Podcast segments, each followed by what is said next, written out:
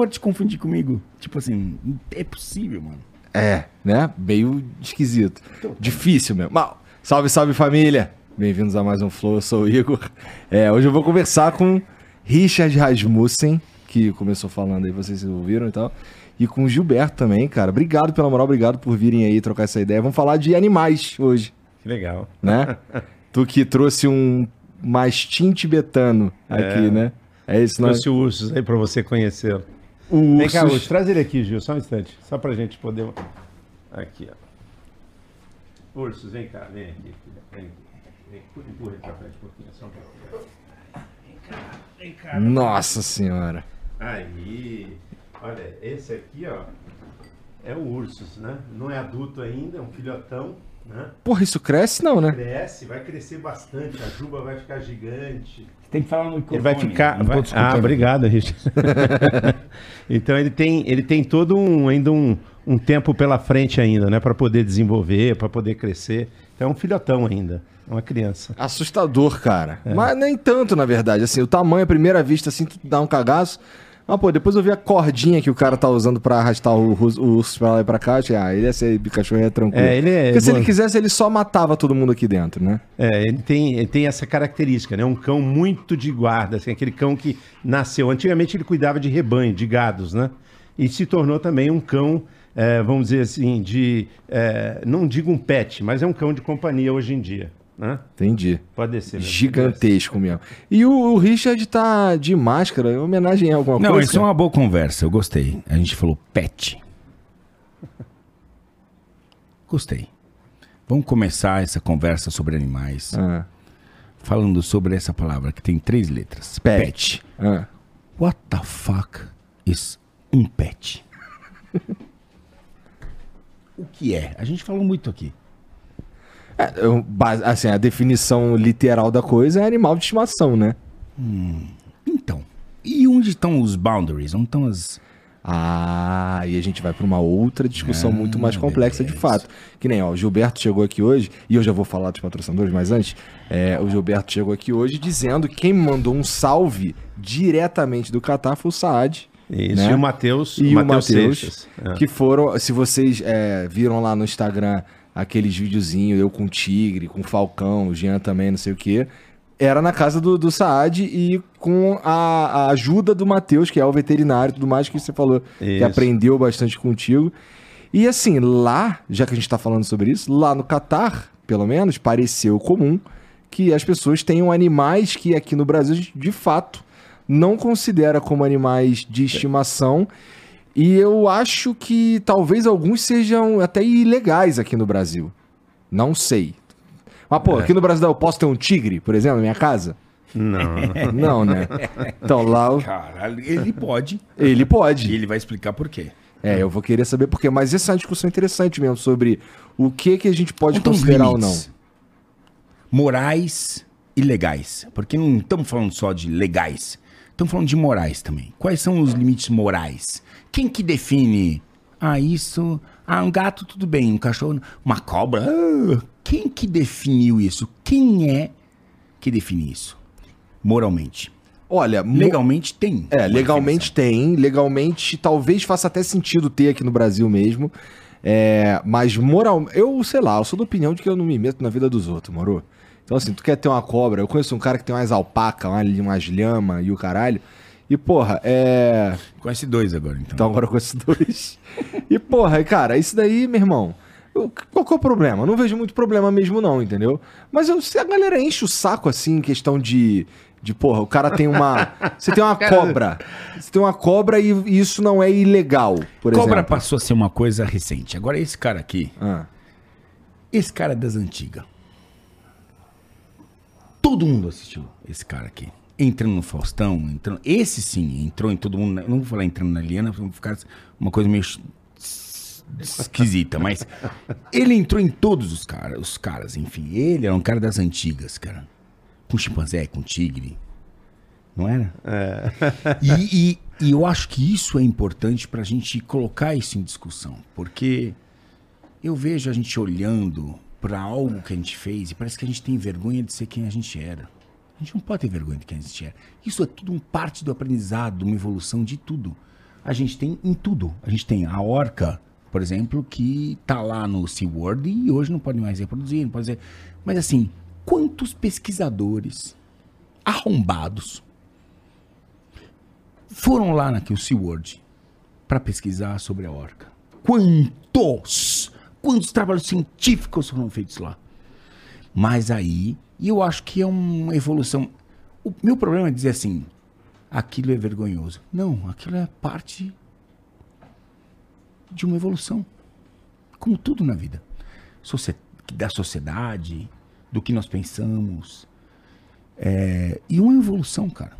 E eu vejo isso com muito desprazer, vendo a gente cagando em cima de coisas que aconteceram, que formaram quem nós somos hoje, cara. Então a gente tem que ver, tem vergonha de quem nós somos. Da nossa essência. É isso? É, parece que é isso mesmo, né? Uma questão de. Você tá falando de ah, analisar uma, uma questão de forma anacrônica. Assim, a gente traz uma discussão, um, um- algo, um fato do passado para uma discussão do presente, onde a gente já analisou e já pensou aquilo ali muito mais a fundo. É disso que você tá falando? Tô falando que a gente, ele é pai, avô, eu sou pai. É, eu tô torcendo pra ser avô, depende desse arrombado que tá aqui sentado nesse sofá, mas é, eu quero dizer que isso é um aprendizado. Isso é uma evolução, então a gente não. Como, como é que a gente pode falar dos romanos? Então vamos cagar. Os romanos destruíram, fuderam um monte de gente, cara. Então vamos desprezar os romanos. Não. É nossa história, cara. A gente tem que aprender a conviver com ela com um pouco mais de parcimônia, cara Aham. Com um pouco mais de compreensão e entender que isso é um processo. E se a gente decidir que certos protocolos, ou nós vamos mudar lá para frente, isso é parte do nosso, da nossa evolução. Mas a gente não pode é, fazer com que. gente- esse mundo nosso animal é, é, é difícil, cara. Parece ser mesmo. Questão de, O- o- de percepção pública e encheção de saco governamental, né? É, o que ocor- ocorre é o seguinte, Igor, o que o Richard está tentando explicar, ou ele estava falando ali agora, eu captei, quando ele olha para mim e fala assim, ah, esse cara aqui é das antigas. Eu comecei a trabalhar com animais quando eu tinha 10 anos de idade, lá em Santo André. E naquela época, eu acredito que eu fui talvez o primeiro passeador de cães, que eu andava com 10, 15 cães no braço. Imagina um cara magrinho, 1,65m naquela época, com 10 anos, e carregando 10, 12 cachorros. E naquela época o que, que existia? Né? Só existiam pastores alemães, ah, collies, não existiam Dobermans ainda, né? e mais nada. Então, Não existiam no Brasil, tá dizendo? no Brasil, Tá, no tá. Brasil. Ah, aí o que, que, que, que ocorreu? Eu, eu falei, puxa vida, eu quero aprender mais sobre outros animais, tal, quero saber como é que funciona. Eu assisti aqueles filmes na TV, né, que eh, a gente, quando a gente era pobre, tinha que caminhar eh, uma hora para ir para casa da minha tia para assistir TV, para assistir o Dactari, que tinha um leão, eh, que tinha lá o Tarzan, que tinha a Chita, íamos assistir lá o Ben, o Urso Amigo, ia ver o Rintintim, o cachorro fazendo aquelas coisas todas. Eu falava, puxa vida, como é que eles fazem isso? Como é que o cinema eh, realmente funciona, né? E essa era a minha paixão. Eu queria saber como é que fazia filme, como é que os animais faziam aquelas coisas. E eu acabei um dia lendo uma manchete no jornal, no Diário do Grande ABC, que existe até hoje, que dizia assim: treinar cães é uma arte. Então eu falei, pô, eu quero aprender esse troço, eu quero aprender como é que é essa arte de treinar cães. E eu cheguei com apenas 10 anos de idade, cheguei lá, bati na porta do cara depois de uma hora e, meia de ônibus, né? Que tinha aqui no ônibus dormindo, batendo a cabeça. E o cara falou assim: Você quer aprender sobre cães? Mas você é um menino fraco, magro, né? Magro, naquela época eu era magro.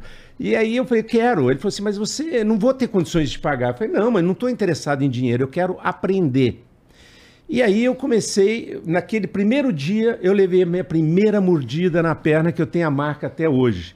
Eu fui entrar numa briga de um pastor alemão, eu coloquei o joelho na frente, numa grade, e o cachorro pegou o meu joelho. E ele falou: o que, que aconteceu? O nome desse cara era José Francisco Dias Filho, né? E eu falei: não aconteceu nada, Dias, tá tudo bem. Eu queria chorar, eu queria gritar, mas eu falei: tá tudo em ordem. Aí no dia seguinte, sete horas da manhã, eu estava lá na porta dele. E eu continuei trabalhando com ele mais uns três anos até que ele veio a falecer. Ele teve uma doença de encefalite na época e eu cuidei da família dele mais um ano até começar a trabalhar por conta própria com apenas 14 anos. E o meu sonho sempre foi como fazer cinema, como treinar animais. Então, com 19 para 20 anos, eu fui para os Estados Unidos, fui lá na Universal Studios, um amigo meu me levou, me apresentou para uns caras lá. Eu falei: olha, eu, eu posso limpar cocô, eu posso fazer qualquer coisa, mas eu gostaria de aprender como é que faz uma águia voar do ponto A para o ponto B, como é que faz isso, como é que faz aquilo. Então, o que, que ocorreu? Eu aprendi, em parte lá, né, como é que é que funcionava a cabeça dos animais, como é que eles aprendiam. E aí eu vim para cá para o Brasil, comecei a trabalhar, mexer com animais, aquela coisa toda, fazendo uma, treinando cães, fazendo isso, fazendo aquilo, até que um dia, né, a gente começou a fazer cinema, fazer publicidade, etc. E televisão, programas de televisão. E a gente fez diversos programas, reality shows. Na Globo a gente fez todos. No Limite, com eh, hipertensão, jogo duro, novelas, eh, tudo. Programas de televisão nós fizemos todos. Jô Soares, tudo que você puder imaginar. Ele falou uma coisa muito importante, vou te interromper. Ah. Foda-se. Mas eu quero chegar. O ponto, sabe qual que é? Que eu queria chegar quando o Richard falou isso? É que eu não tenho vergonha do meu passado. A cabeça dos bichos. É. Você entendeu? Ninguém pensa com a cabeça dos bichos, Igor. Qual é a cabeça dos bichos? Não é a nossa.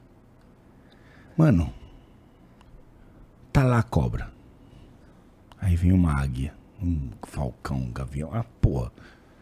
Mete uma garra nela. Ela, o que ela vai fazer? Ah, vai tentar se soltar, vai se tentar. Ela vai morder, enfiar a cauda no boga do gavião. Ela vai se livrar daquela porra. Ela vai. O que ela tiver que fazer, ela vai fazer. Sabe o que ela faz em seguida? Ah. Ela vai pro psicólogo. Nunca. Ela vai comer um rato, mano.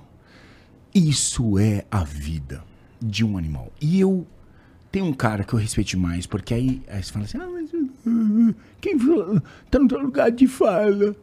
Cientista. Nossa, essa minha memória é uma bosta. Maurício Barbante. Barbante. Maurício Barbante. Qual é a minha câmera? Essa aqui? É.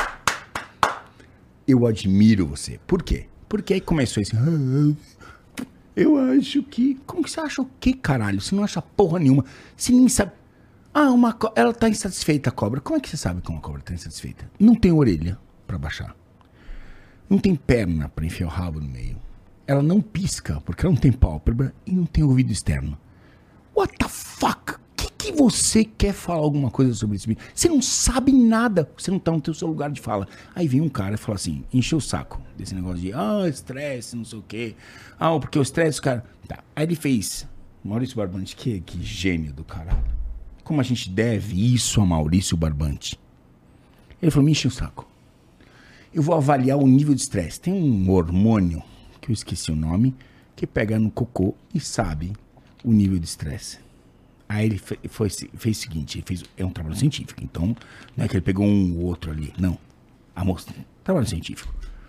Vários papagaios que cagavam numa árvore ali, ele foi embaixo da árvore e pegou o estresse, o, o A cocô, bosta. A bosta.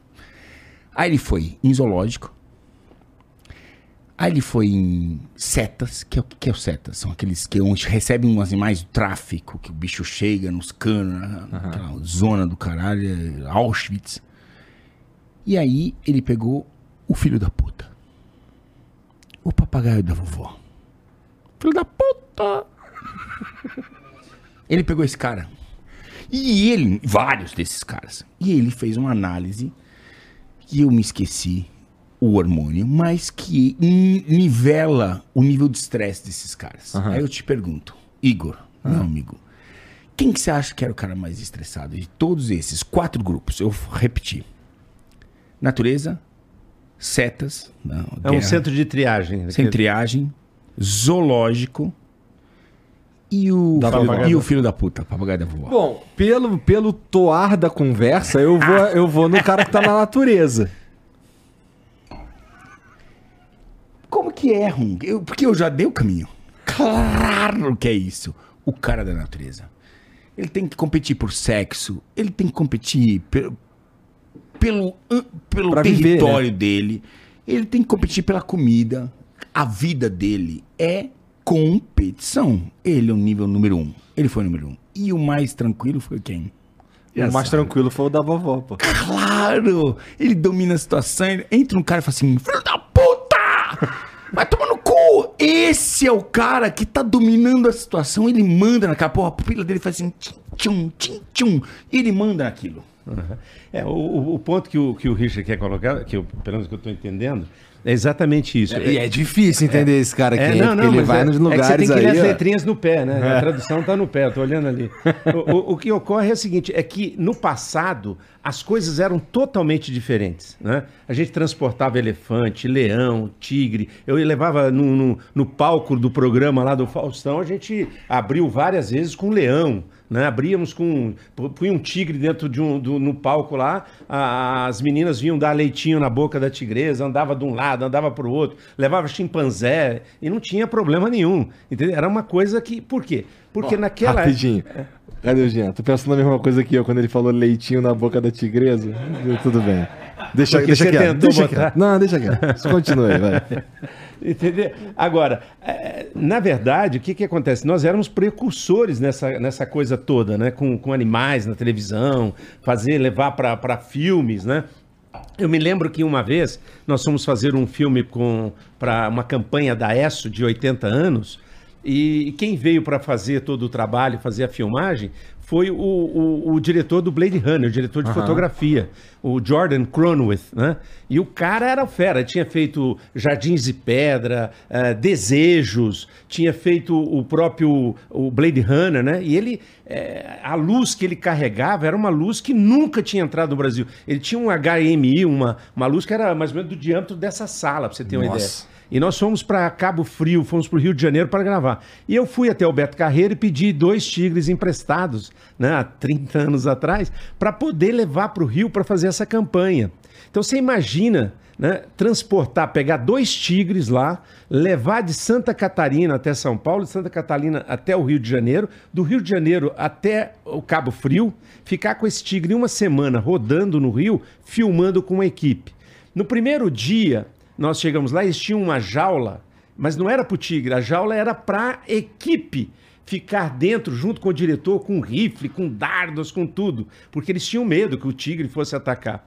Bem, resumo da ópera: no último dia, eles estavam já tirando foto com tigre, é, fotometrando no focinho do tigre, porque eles viram que, é, que era manso, assim, que não, é- não digo manso, mas que era um animal que era, é, vamos dizer, sociável, né? E que tinha. Não tinha uma viu- razão pra atacar Não também. tinha, como você viu lá no Catar, que você Aham. viajou, você viu lá o cara passeando com o leão na com o tigre na guia, Aham. você passou a mão lá no, no namoro, É. né? E, e- e fez carinho nele e tudo. Então por quê? Porque são animais que estão nascidos e criados em cativeiro.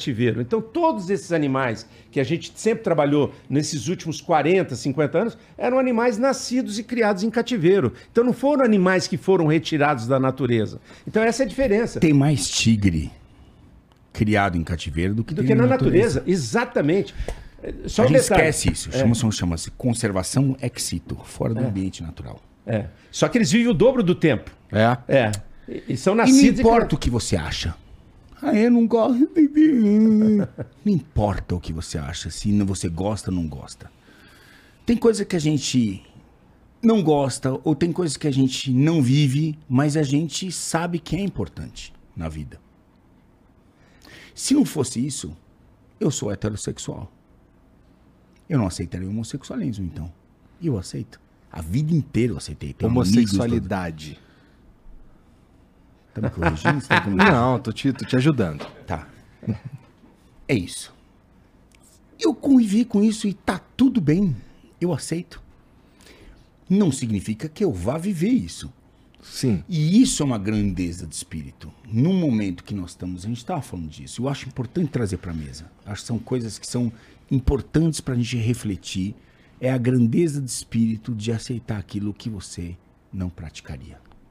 Isso é inclusão, isso é aceitação, isso é a porra toda. É, disso que nós estamos falando? Mas, mas acho que esse é o grande objetivo. Eu acho que o grande objetivo é você se pôr no lugar do outro e entender. Se você quer ter um, um, um cachorro com pedigree, ok. Você quer ter um Jack Russell, você, Igor. O- Eu não quero Então, adotar. Então, então, não quero Eu quero adotar. comprar. Perfeito, perfeito. Qual a porra do problema? Nenhum. Nenhum. Eu não é? vejo nenhum problema. Ah, porque, É. vai, porque tem uma, um famoso, tem um não sei o quê que vai dizer. "Ah, blá, blá, blá". Mano, tem tantos conceitos que a gente. Nós somos hipócritas. A gente vive uma hipocrisia Mas, Richard, existencial. E a gente aceita isso. Eu não sei como as pessoas dormem à noite, desculpa. Sabendo que estão defendendo algo que elas mesmas não vivem. Como que pode, mano? Também não sei, cara. Como que pode? Também cara? não sei.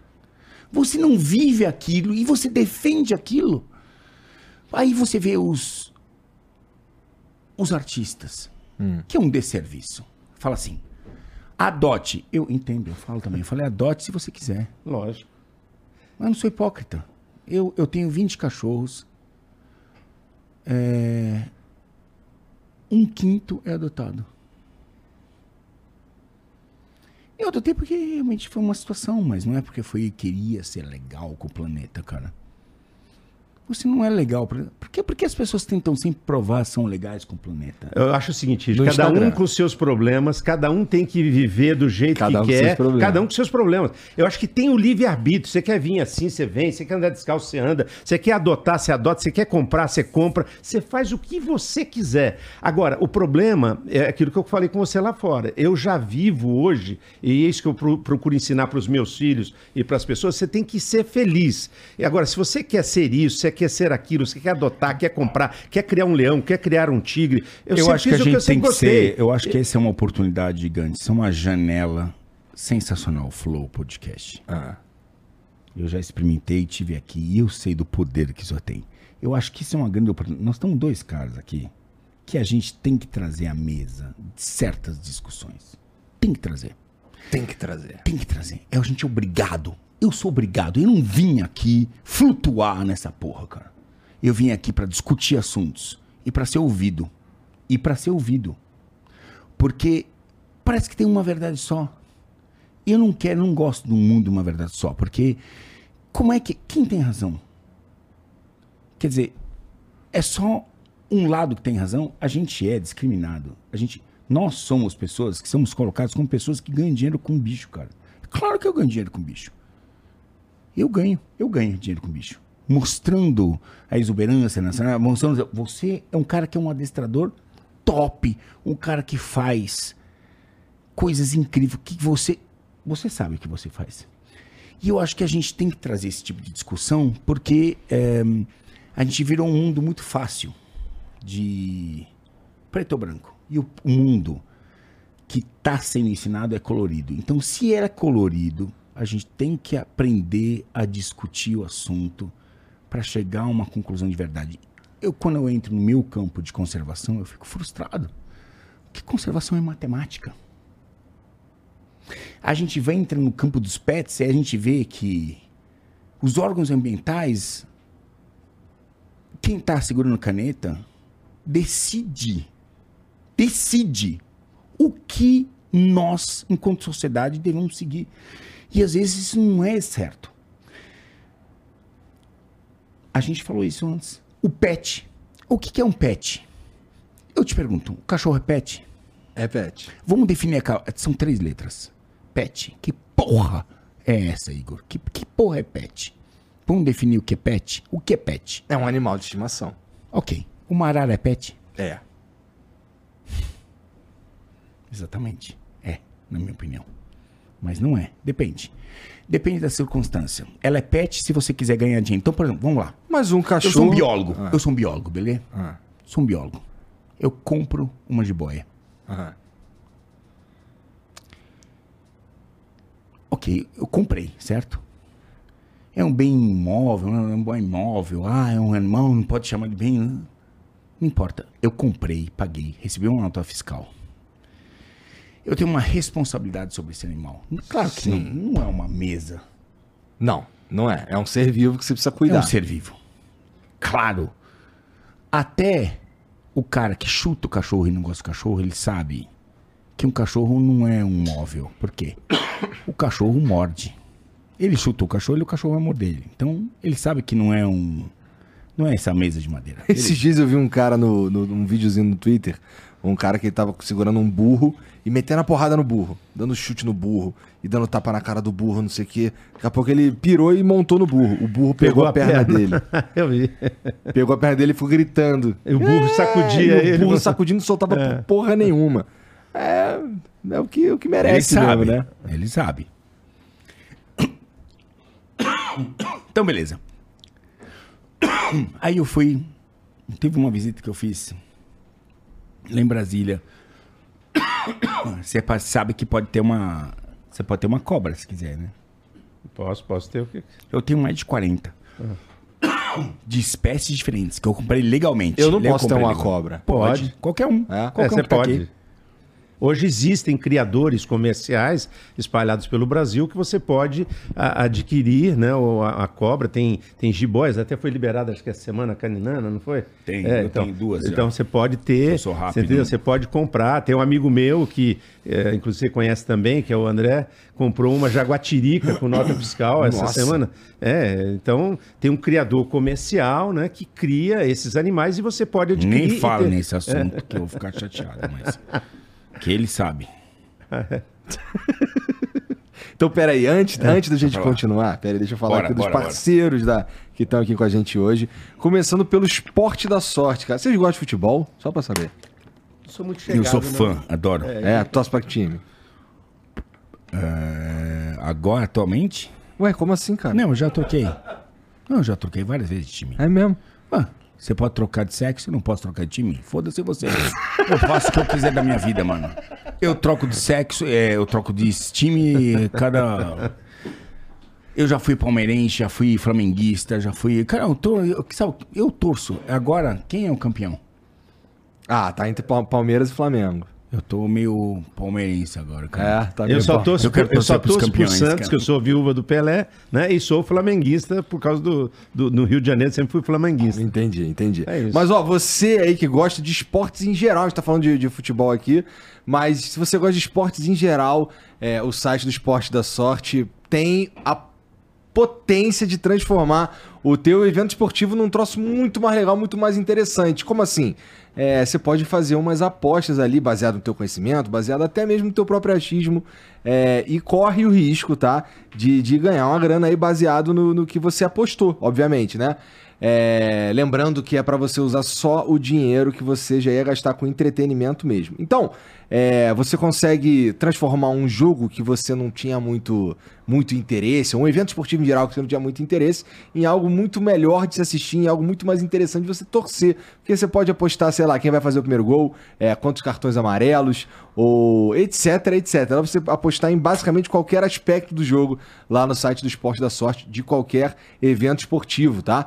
É, e se você também gosta de jogos online, esses que valem dinheiro aí, esse que você precisa inclusive ter mais cuidado ainda, também tem lá no site do Esporte da Sorte. Só você entrar lá que você vai dar de cara com um monte de, de oportunidade ali de você se divertir, especialmente se você gosta de eventos esportivos, tá? Então entra lá no site do Esporte da Sorte e vai brincar um pouquinho, tá bom? Lembrando, Pra gastar o dinheiro lá que você já ia gastar com entretenimento mesmo, tá bom? Isso é muito importante. Não vai pegar o dinheiro do aluguel e colocar no site, pelo amor de Deus, tá bom? Entra lá, o link tá aqui no comentário fixado e tá no QR Code também passando aqui ao longo do programa é, para te dar uma facilitada aí, beleza? Bom, um outro parceiro que a gente tem aqui é a Insider, que é quem fabrica. Senta aí, cara. Ah. Não, relaxa, não consegue atrapalhar, não. É, bom, se quiser, você consegue, mas peraí. É. Esse é aquele vinho meu? Esse é o que tu trouxe, pô. Não, toma no cu. É, Não, sério, não pega o outro lá. Não, se liga, olha, olha. olha Não, eu já vi, olha. não. Eu já vi. é, não dá, não dá, não dá, não. E eu nem tanto tanto Posso assim de tomar o vinho. Claro que pode, cara. Fica à vontade. É, a Insider, cara, que é essa camisa, quem fabrica essa camisa que eu tô usando, que inclusive hoje nem é preta, né? Vocês estão acostumados a me ver com a camisa da Insider preta aí, mas é pra mostrar também que a Insider tem várias cores de, de roupa, de, de- na verdade tem vários, tem roupa pra homem, tem roupa pra mulher, tem roupa de baixo, tem, sei lá, tem short, o short do futuro, que é incrível, inclusive, ele não mancha porque ele não molha, é maneiro demais. E lá no site da Insider eu tenho certeza que você vai encontrar peças que são muito maneiras pra você. Você vai sacar que elas são muito maneiras pelo, pela tecnologia que tá aqui embutida nesse produto. Então, essa camisa aqui, por exemplo, ela tem uma, tem uma tecnologia que ela tem um, um, sei lá, um conforto térmico diferenciado. Ela é fácil de você lavar. Lava, pendura, não precisa, não precisa passar em um rapidinho, ela tá pronta pra você usar. É difícil de você amarrotar também as peças da Insider. E, cara, vem cá, eu vi uma foto tua Ah. com um tigre grande pra caralho, meu irmão. É. Grande pra caralho. Não, não, não, não se caga todo ali, não? Não fica todo suado, não, cara? Não, não. É, Na verdade é o seguinte, eu, eu com 22 anos eu tive o meu primeiro leão, né? Porra! Chamava, chamava Nenê. E, e- e esse leão Ah, já foi minha primeira experiência, assim, né? Então a, a paixão, acho que ela, ela, ela vai muito além do medo, né? Mas, tu, mas, tu, mas tu, tu também acha, assim, como eu suponho. Se bem que você não sei se vai achar, não. Mas assim, olhando aquilo ali, eu fico assim, caralho, qualquer cara estaria tudo cagado aqui. Lá no Catar, quando eu fui passar a mão lá no, no namoro e o caralho, eu fiquei com, com cagaço. Quando você tá com cagaço daquela suada, não sei o que, fica com, com a virilha fedorenta. E com as peças da Insider, Não vai ter esse problema. esse problema, meu irmão. E vocês vão ter a chance de experimentar. Ah! Eu vou ganhar uma cueca, né? Agora sim. Será, cueca? Richard? Não sei, não sei o que, que tem dentro, não. Posso falar uma coisa pra você? Fala aí. Eu fui comigo. fazer uma, uma caminhada. Eu fiz o caminho de Compostela aqui, ó, tá ligado? né? aham. A concha. Eu fiz meio, meio caminho, porque ia abrir um bar aqui na Vila Olímpia, junto com uns quatro caras que caminharam comigo. Aham. Mas eu me fudi, cara. Por quê?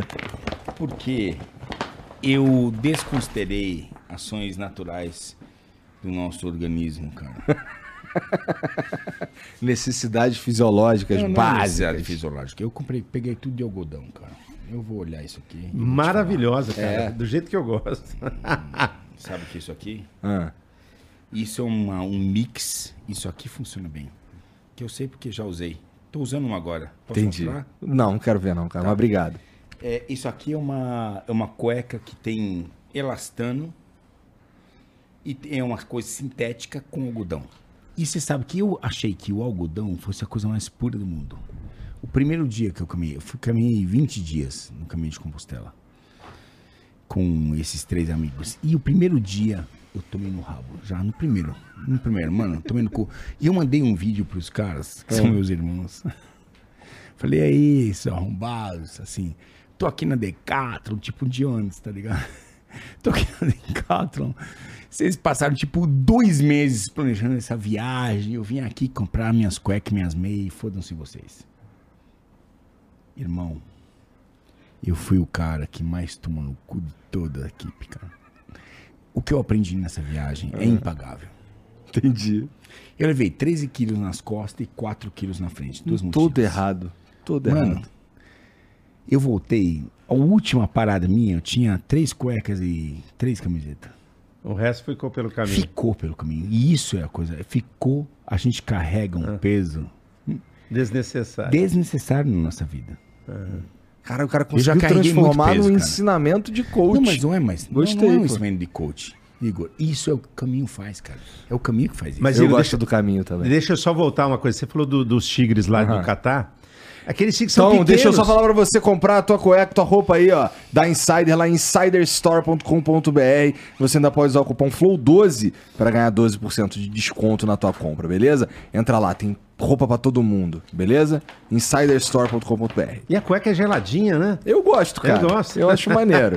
Mas fala aí do tigre. Mas ô, então, você achou que aqueles tigres que você viu, eles não são grandes. Se você vê o tom, por exemplo, de perto, eu, eu olhei a Shiva lá, vi o Namor. São jovens, são, né? São jovens, mas mesmo assim, você viu que tem em torno de três anos, três anos e meio. O, o- nosso amigo lá, o Matheus, estava me falando. Então, o, o que ocorre é o seguinte: se você chegar perto, por exemplo, o Tom é considerado um dos maiores tigres da América. Ele de pé, ele chega a ter quase 2,80 metros. E oitenta. A foto que eu vi é ele numa árvore, assim, meio Ah, de pé, que é- né? Acho que era essa aqui, quer ver? É meio de pé e contigo do lado. Essa aqui? Essa daí. Essa daí. É. É. Olha o tamanho desse só, monstro, Só que ele tá cara. maior agora, que isso aqui tem uns 5 anos atrás. É? Então ele, ele enlargueceu, né? Ele ficou mais forte, engrossou, vamos dizer assim. Mas a, a- verdade é a seguinte: eu já vi já pessoas que dizem assim, o Richard sabe também dessa experiência, que muitas vezes a pessoa pare- fala assim: ah, eu tenho medo disso. Mas às vezes, é- quando ela chega perto do animal, ela olha, ela fica tão fascinada que ela acaba fazendo o quê? Esquecendo o medo. É o que eu tenho, sinto pela minha, é, minha mulher, cara. Eu tenho medo dela, cara. Mas eu, quando eu chego perto dela, me encanto, entendeu? Entendi, entendi. Qual delas? A atual, Lucy, Lucy, amo você, Lucy. Qual delas? Eu conheço Né, a Manauara. conheço, né? Sim. Conheço, conheço, conheço. Eu acho que você conhece, cara. É, eu tenho algo pra te convidar, mas é pra depois. Tá bom, tá bom, tá bom, tá bom. Não pode ser ao vivo. Deixa eu ver o emblema aí, ô, ô, Vitão, rapidinho. Deixa eu ver. Isso daí é uma arte que os caras fazem em homenagem aos nossos convidados, olha aí. Oh. Aí tem o Richard, tem... Nossa, que cara é essa, mano? Não, é sério? É você mais jovem, Quem pô. fez? Foi o Lipe Nero. Lipe. Caralho, mano. Me- não, mais jovem, não. Ah, Tô meio acabado nessa foto, cara. Ó, você que tá assistindo aí, você pode resgatar esse emblema. É totalmente de graça. Tudo que você precisa fazer, entra em nv99.com.br barra resgatar e usar o código bicharada, tá bom? Com esse código você resgata isso aí, você tem 24 horas pra fazer isso. Depois a gente para de emitir e só vai ter acesso ao emblema quem resgatou, tá bom? É, serve pra você completar a tua coleção, deixar o teu perfil mais bonito. E você também pode mandar mensagem pra gente pela mesma plataforma, nv99.com.br barra flow. O link tá aí fixado nos comentários da live. E a gente vai ler a sua mensagem aqui no final do programa se você mandar um texto. Mas pelo mesmo preço de mandar um texto, você consegue mandar um áudio ou um vídeo. Eu quero ver um vídeo aqui. Se tem um bicho maneiro aí, manda um vídeo aqui pra gente ver também. Demorou? É isso. É, cara, assim, esse lance de, de, de, de ter esses animais exóticos aí que vocês estavam falando, cobra, tigre, não sei o que e tal.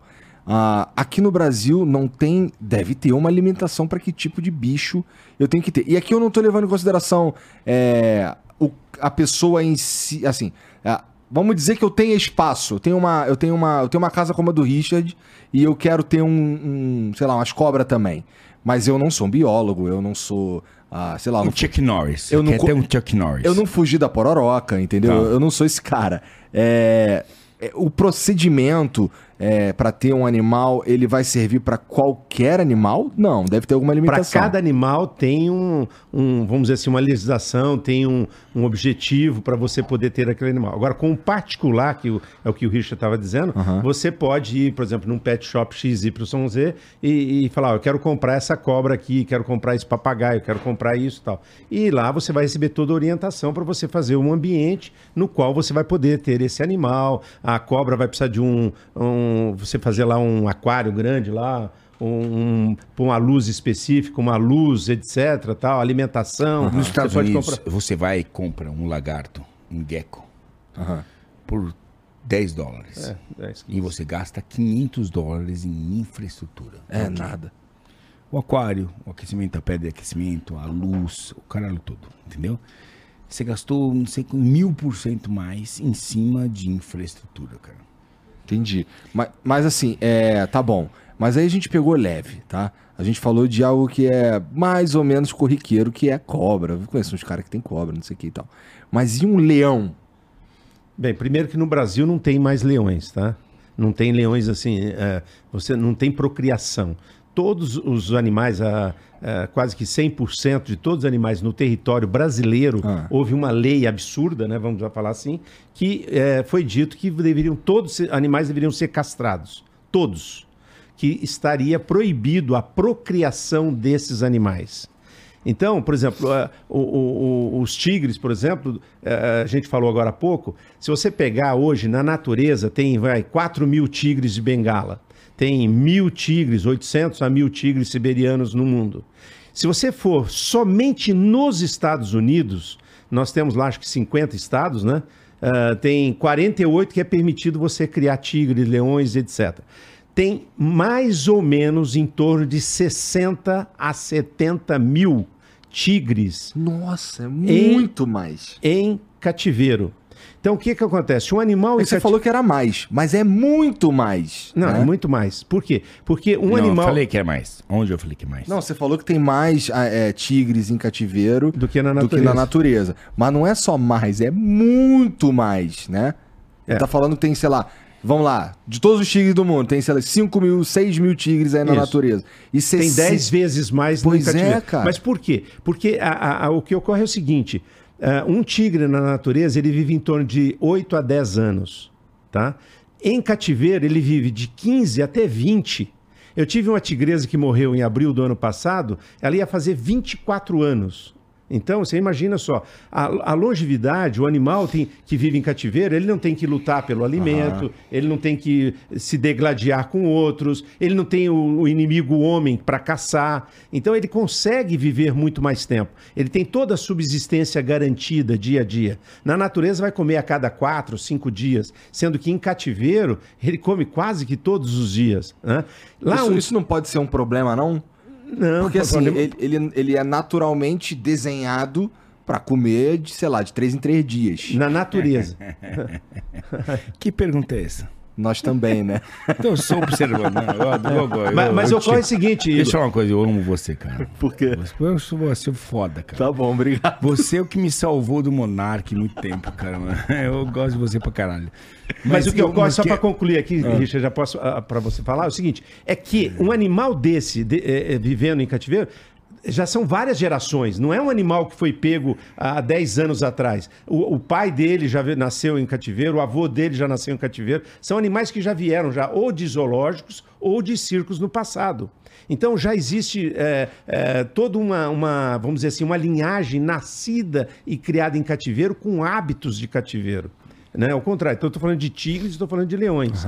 Ursos também. Então, nos Estados Unidos, determinadas fazendas, você chega lá compra um tigre por 5 mil dólares. Entendeu? Tem de monte. Então, eles conseguem mandar para vários lugares. E é permitido. A legislação permite. Né? Então é diferente aqui do Brasil. Aqui nós não, não podemos procriar, não podemos ter. Existe mil regras. Não é só no Brasil. O mundo está acontecendo É, assim. agora, Está tá acontecendo mudando, o seguinte. A gente entendeu que dar valor a uma vida é imoral. Colocar um preço. Quando, Igor, dar valor a uma vida, um preço, pode ser a salvação de uma espécie. E é isso onde separa o joio do trigo, onde separa os meninos dos homens, mano. Isso que é a grande dificuldade, que eu sou um cara de conservação. Eu vivo nesse mundo, eu vivo no cara da conservação, eu vivo em todas. mano. Isso é onde está a discussão. A moralidade, ah, um preço. Quanto vale uma onça? Tem que ter valor. Porque se eu tenho uma fazenda e tem 20 onças frequentando minha fazenda, eu sei que eu contribuo com o meio ambiente com X. E a gente não tem que ter vergonha disso. Ao contrário, a conservação é matemática. Conservação é matemática. Eu sinto muito. Eu gostaria que fosse só emoção, coração e que a gente se jogasse no chão e falasse. "Ah". Não é. Tio, não é. E isso é duro. É uma lição dura. Por quê? Porque o que nos leva à conservação é o nosso coração. Então, mas aí que entra uma coisa, Richard, que eu queria chegar, que é o seguinte: nesses lugares nos Estados Unidos, Igor, se você olhar, por exemplo, se juntar todas as araras azuis que nós temos aqui no Brasil, lá fora tem criadores que têm a mesma quantidade que tem na natureza aqui. Não, para, é para, tio. Para, gente. Olha, olha, olha o que a vergonha Entendeu? que a gente passou. Você entendeu? Cianopsita spixi. Spix é uma Que espécie de... Sei que Nossa. porra é essa, não. É Essa de porra, arara. essa porra dessa arara só existe em um lugar no planeta. Onde? Na Caatinga, que é o único bioma verdadeiramente brasileiro. O resto, nós temos seis, seis biomas. Todos a gente divide com alguém. O único que é nosso mesmo é a Caatinga. E a gente tem uma espécie de, de arara que só vive ali. E alguém levou embora. E reproduziu. ilegalmente. Oh, levaram embora. Ainda bem. Por quê? Porque a gente deixou de cuidar dessa espécie num momento adequado. Porque é uma lição básica que ultrapassa aquilo que a gente. Por isso que eu falo que é matemática, porque não importa o que você sinta. Ah, eu acho. Foda-se o que você acha. O que é importante para salvar aquela espécie? Às vezes, tirar os poucos exemplares que tem Da na natureza. natureza é a salvação daquela porra, daquela espécie. A gente precisa fazer isso. Não importa que você, ah, mas tem pouco. Como é que você vai tirar porque tem pouco? É por isso, seu estúpido, porque tem pouco. É por isso que nós vamos tirar. Porque tem pouco. É um pensamento contrário. E a gente vai botar eles atrás de grades, de jaula, pra fuder, nascer exemplares. Desculpa o português chulo, mas é isso que precisa ser dito isso, porque é tão óbvio, cara, que eu fico frustrado como um conservacionista de olhar, meu irmão, essa conversa que a gente está tendo que é, seria desnecessária. É óbvio. Isso é se importar. O único movimento de coração na conservação é o momento que você fala assim: eu me importo com essa espécie, eu tenho que fazer algo sobre ela. Dali por diante, não significa amor. Significa o que eu tenho que fazer: matar, morrer. Os 300 de Esparta. É isso. Então, é que a maioria das pessoas, a gente não sabe isso. Elas não sabem. Então, por isso que a gente está dizendo o seguinte, que o- os animais, eh, quando eles vivem em cativeiro, alguns que estão em cativeiro, eles conseguem reproduzir com maior facilidade, eles têm a, a segurança de estar ali, que ninguém, o homem não vai lá po- caçar, e, e- e eles vão, vão poder, talvez, alguns exemplares desses, até voltar para a natureza. Né? Mas de que forma? Através de- dessa, dessa paixão, dessa, dessa coisa de estudar sobre os hábitos deles. Eu fiz uma matéria o ano passado, com o pessoal da USP, que está conservando, tem vários lugares onde eles têm alguns animais que chegaram à beira da extinção e que tem lá toda uma segurança em, em cima deles. Por quê? Porque se deixar lá, que nem ele falou na Caatinga, um dos, um- você falou dos biomas que nós temos, que são cinco, eh, são seis no total, mas tem cinco, apenas um da Caatinga que é brasileiro. Por quê? Porque os outros fazem divisa com a Colômbia, faz divisa com, com o Peru, com a Venezuela, enfim. Então, eh, nós não damos o devido valor. Agora, você chega, por exemplo, na própria, na Tailândia, por exemplo, você vai ver araras lá, você vai ver um monte de bicho que muitas vezes nós não temos mais aqui. Por quê? Porque tem pessoas lá que se preocuparam em procriar, saber, estudar. Ah, isso aqui reproduz um Inclusive outro. nossos bichos. É. Como Nossa. ela assinou o Petit Spix, que um alemão levou embora. E nós vamos, nós vamos lá para a Alemanha e chupamos a bola dele. Porque ele era, na pior hi- hipótese, o receptador. E fomos lá e falamos assim: manda umas araras para nós. E mandaram as araras para nós. E nós estamos soltando. Agora a pergunta é: isso é a pergunta. Será que elas vão sobreviver? Essa era a Por minha próxima pergunta. Qual, o que foi a pressão que exauriu esse recurso? Qual foi a pressão que fez com que essas araras desaparecessem? Era ninho? Era caça? Eu não sei, cara. Eu não sei. Dá pra alguém estudar essa porra?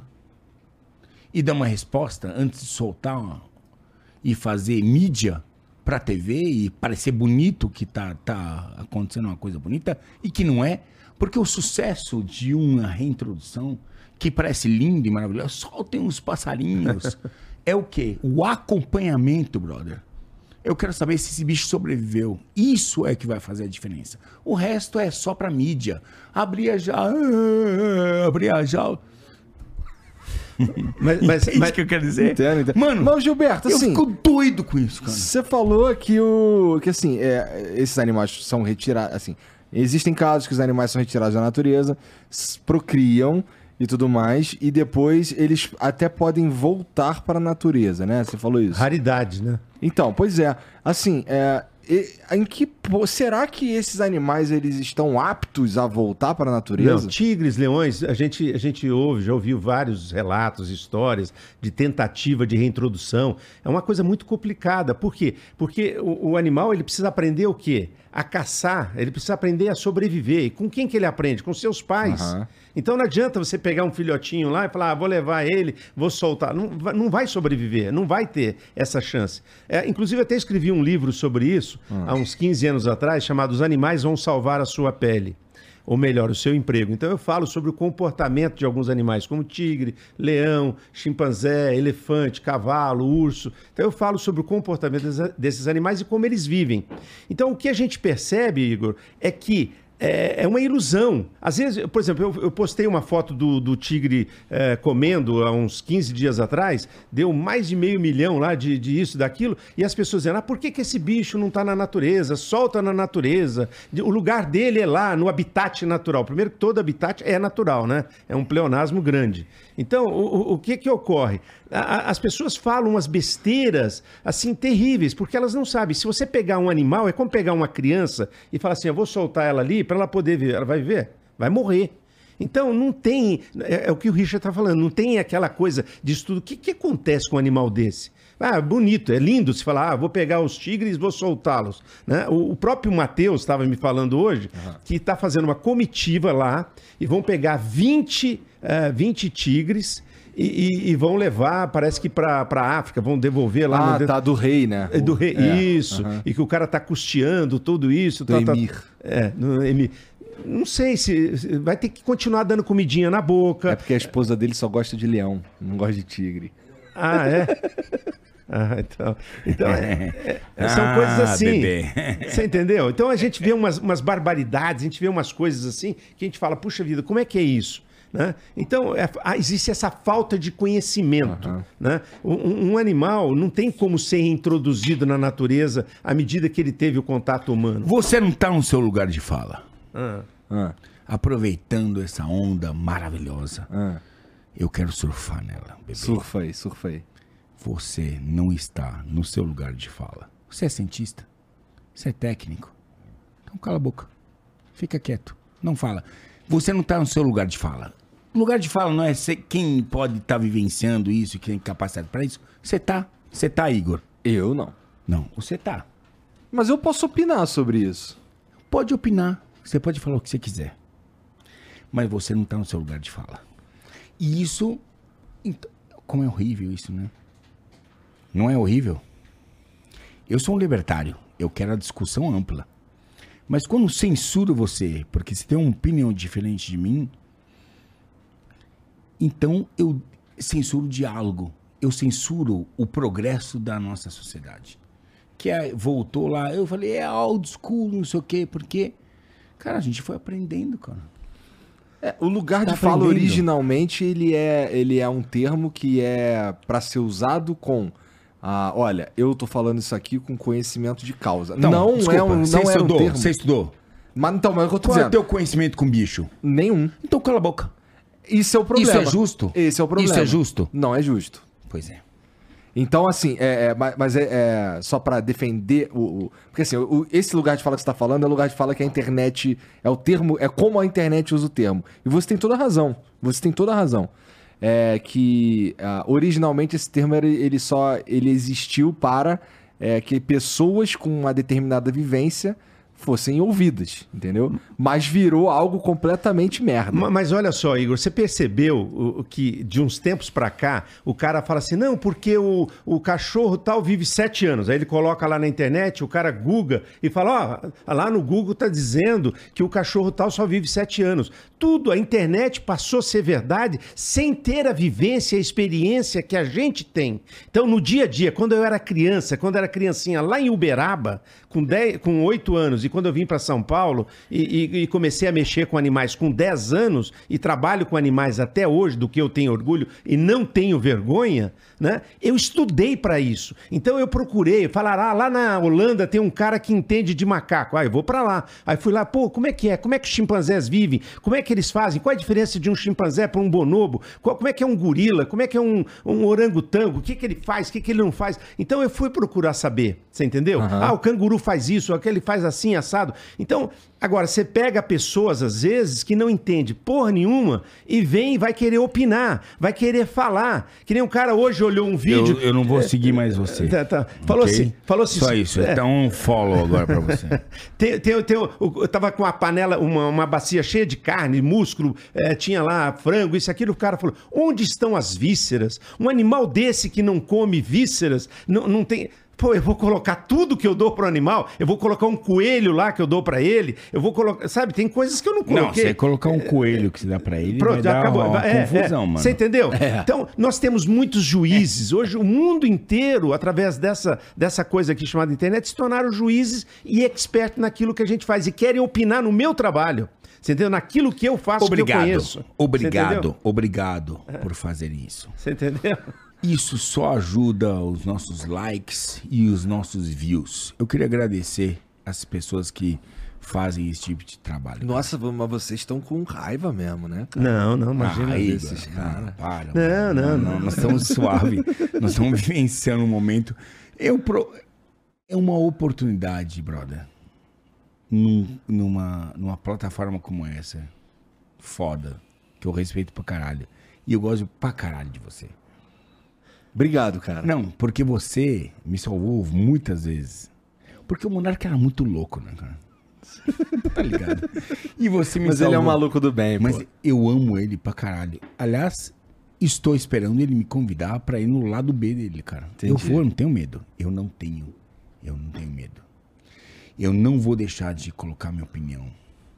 Nunca na minha vida. E é humildade fala, difícil, é difícil nesse campo, porque eu poderia ter cinco vezes mais followers. Likes e fucking suck my dick. Se eu fosse politicamente correto. Eu não sou. Com certeza. Eu não quero saber dessa porra, cara. Eu quero saber o que é certo. Eu sou um conservacionista. Igor, o, o- ele já falou várias vezes sobre followers, isso e aquilo. Se você olhar minhas mídias sociais, eu trabalho, eu, eu- eu trabalho assim, como eu falei, já desde criança com isso. Então, nunca, se tem uma coisa que eu nunca me preocupei, é com essa porra, se tá me seguindo, se não tá, se tá, onde tá. Então, eu tenho lá, não sei quantos no YouTube, tem quantos no, no, no Instagram. Por quê? Porque meus filhos, uns caras, não, faz isso, faz um videozinho. Né? Eu posto uma coisa uma vez por semana, quando eu, eu faço as coisas quando eu tenho vontade. Então, eu acho que você tem que. é, eu, eu percebo quando eu assisto teus vídeos, não só do, do, do, do Flow, mas também os teus, do, no teu canal e tal, eu vejo que, que, que você gosta daquilo que você faz. Então, o importante é a gente fazer aquilo que a gente gosta. E você tem que fazer aquilo quando você tem prazer. Então, se eu tenho prazer de falar, olha, aqui tá esse cachorro, aqui tá esse tigre, ele tá fazendo isso, porque eu quero, mas não tô preocupado se eu vou ter mais followers, se eu vou ter mais seguidores ou não vou, se vai ter unfollowers, se alguém vai deixar de me seguir. Porque no dia que eu pensar dessa forma, eu, eu, eu penduro, eu falo, não quero mais saber. Você entendeu? Então eu falo para meus filhos, eu acordo todos os dias, eu falo, eu vou cuidar dos meus bichos, eu vou cuidar dos meus animais. Então as pessoas vê as pingas que eu tomo, mas não vê os tombos que eu levo. Porque para cuidar de um tigre, tem gente que fala que a vida é dura, né? Tem uns que falam, ah, tem que matar um leão por dia. Matar é fácil. Você vai lá dar um tiro, pronto e acabou. Agora quer ver você criar um leão, quero ver você criar um tigre todos os dias. Então é, é diferente. Então a gente tem que ter prazer naquilo que faz, independente do que os outros vão fazer. Então eu não me ligo mais para a opinião de ninguém. Não tenho esse. O que, que tem, o que, que tem de bichos diferentes sob a tua tutela, cara? Tem meus filhos. tem, tem, tem, tem, tem, os, tem macacos, né? Tem pregos, tem sagui, tem lá cães, gatos, Tem papagaio. lhama. Hã? Lhama? Lhama não tem agora. Até, até um mês, alguns meses atrás, dois meses atrás, eu tinha umas, É. umas 10, 15 lhamas e alpacas juntas, né? Então a gente tinha uma mini fazenda aqui em Guarulhos, né? Ah, chamada Smart Farm. Mas nós acabamos fechando devido a alguns problemas com sócios, etc. Mas eh, são assim, animais sempre me atraiu, né? Então eu tive o meu primeiro chimpanzé com 30 anos de idade. Né? E chimpanzé é um bicho difícil de lidar. É um bicho muito. Eu sempre falo, o quanto tempo tem um milionésimo de segundo é o tempo de um chimpanzé mudar de opinião, né? Então, os tipos de animais que eu sempre quis, eu sempre tive. Já tive urso, já tive vários. Urso? tipos. Sim. Tá maluco. É. Então, é, Não é ursos, não. É urso mesmo. é um urso, é um urso. Por quê? Porque era uma paixão. Então tinha uma pessoa que trazia animais para o Brasil, né? Que era o Clóvis Prudente. Ele tinha lá um urso chamado Tai que e, trazia filhotes para a gente cuidar. A gente ficava com Entendi. eles na minha casa, enfim. Então meus filhos foram criados no meio de animais assim. Mas é paixão. Porque é, no dia que eu tiver que me preocupar com a opinião dos outros, eu fui. hoje a gente está assim naquela politicamente correto, né? Ah, isso aqui pode, isso aqui não pode. Infelizmente, a gente tem que entender que os tempos mudaram, né? Mas tem algumas coisas que mudaram para demais. Não, é, então é aquela coisa, tá todo mundo cuidando da tua vida, todo mundo cuidando do que você faz, do que você acha, do que você pensa, querem te introduzir coisas para você poder dizer, né? E coisas que não me fazem feliz. Então, eu acho que com os animais eu aprendi isso. Não vão introduzir nada que me faça feliz, cara. Vou falar agora. Só que- vai permitir que introduzam o que te faz O feliz. que me faz feliz. Exatamente. Tá certo. É, Esse é o, o ponto. Mas eu acho é isso, que a gente tem que ter é, prazer naquilo que faz. Eu fui no Ibama. Agora, prepare-se. Tá sentado. Eu fui, fui lá. É, Gestão passada, e pra mim a gestão, foda-se, cara. Eu, cara, eu, eu não vou perder quatro anos de fazer alguma coisa porque "Ai, eu não gosto disso." Eu caguei pra isso. Eu quero que a coisa resolva. Quem vai resolver? Quem tá no poder. Bora. Aí, mas, enfim. Aí eu fui numa oportunidade pro Ibama Fazer o quê? para discutir sobre insegurança jurídica. Jurídica. Eu comprei uma cobra. Eu paguei por ela. Eu paguei.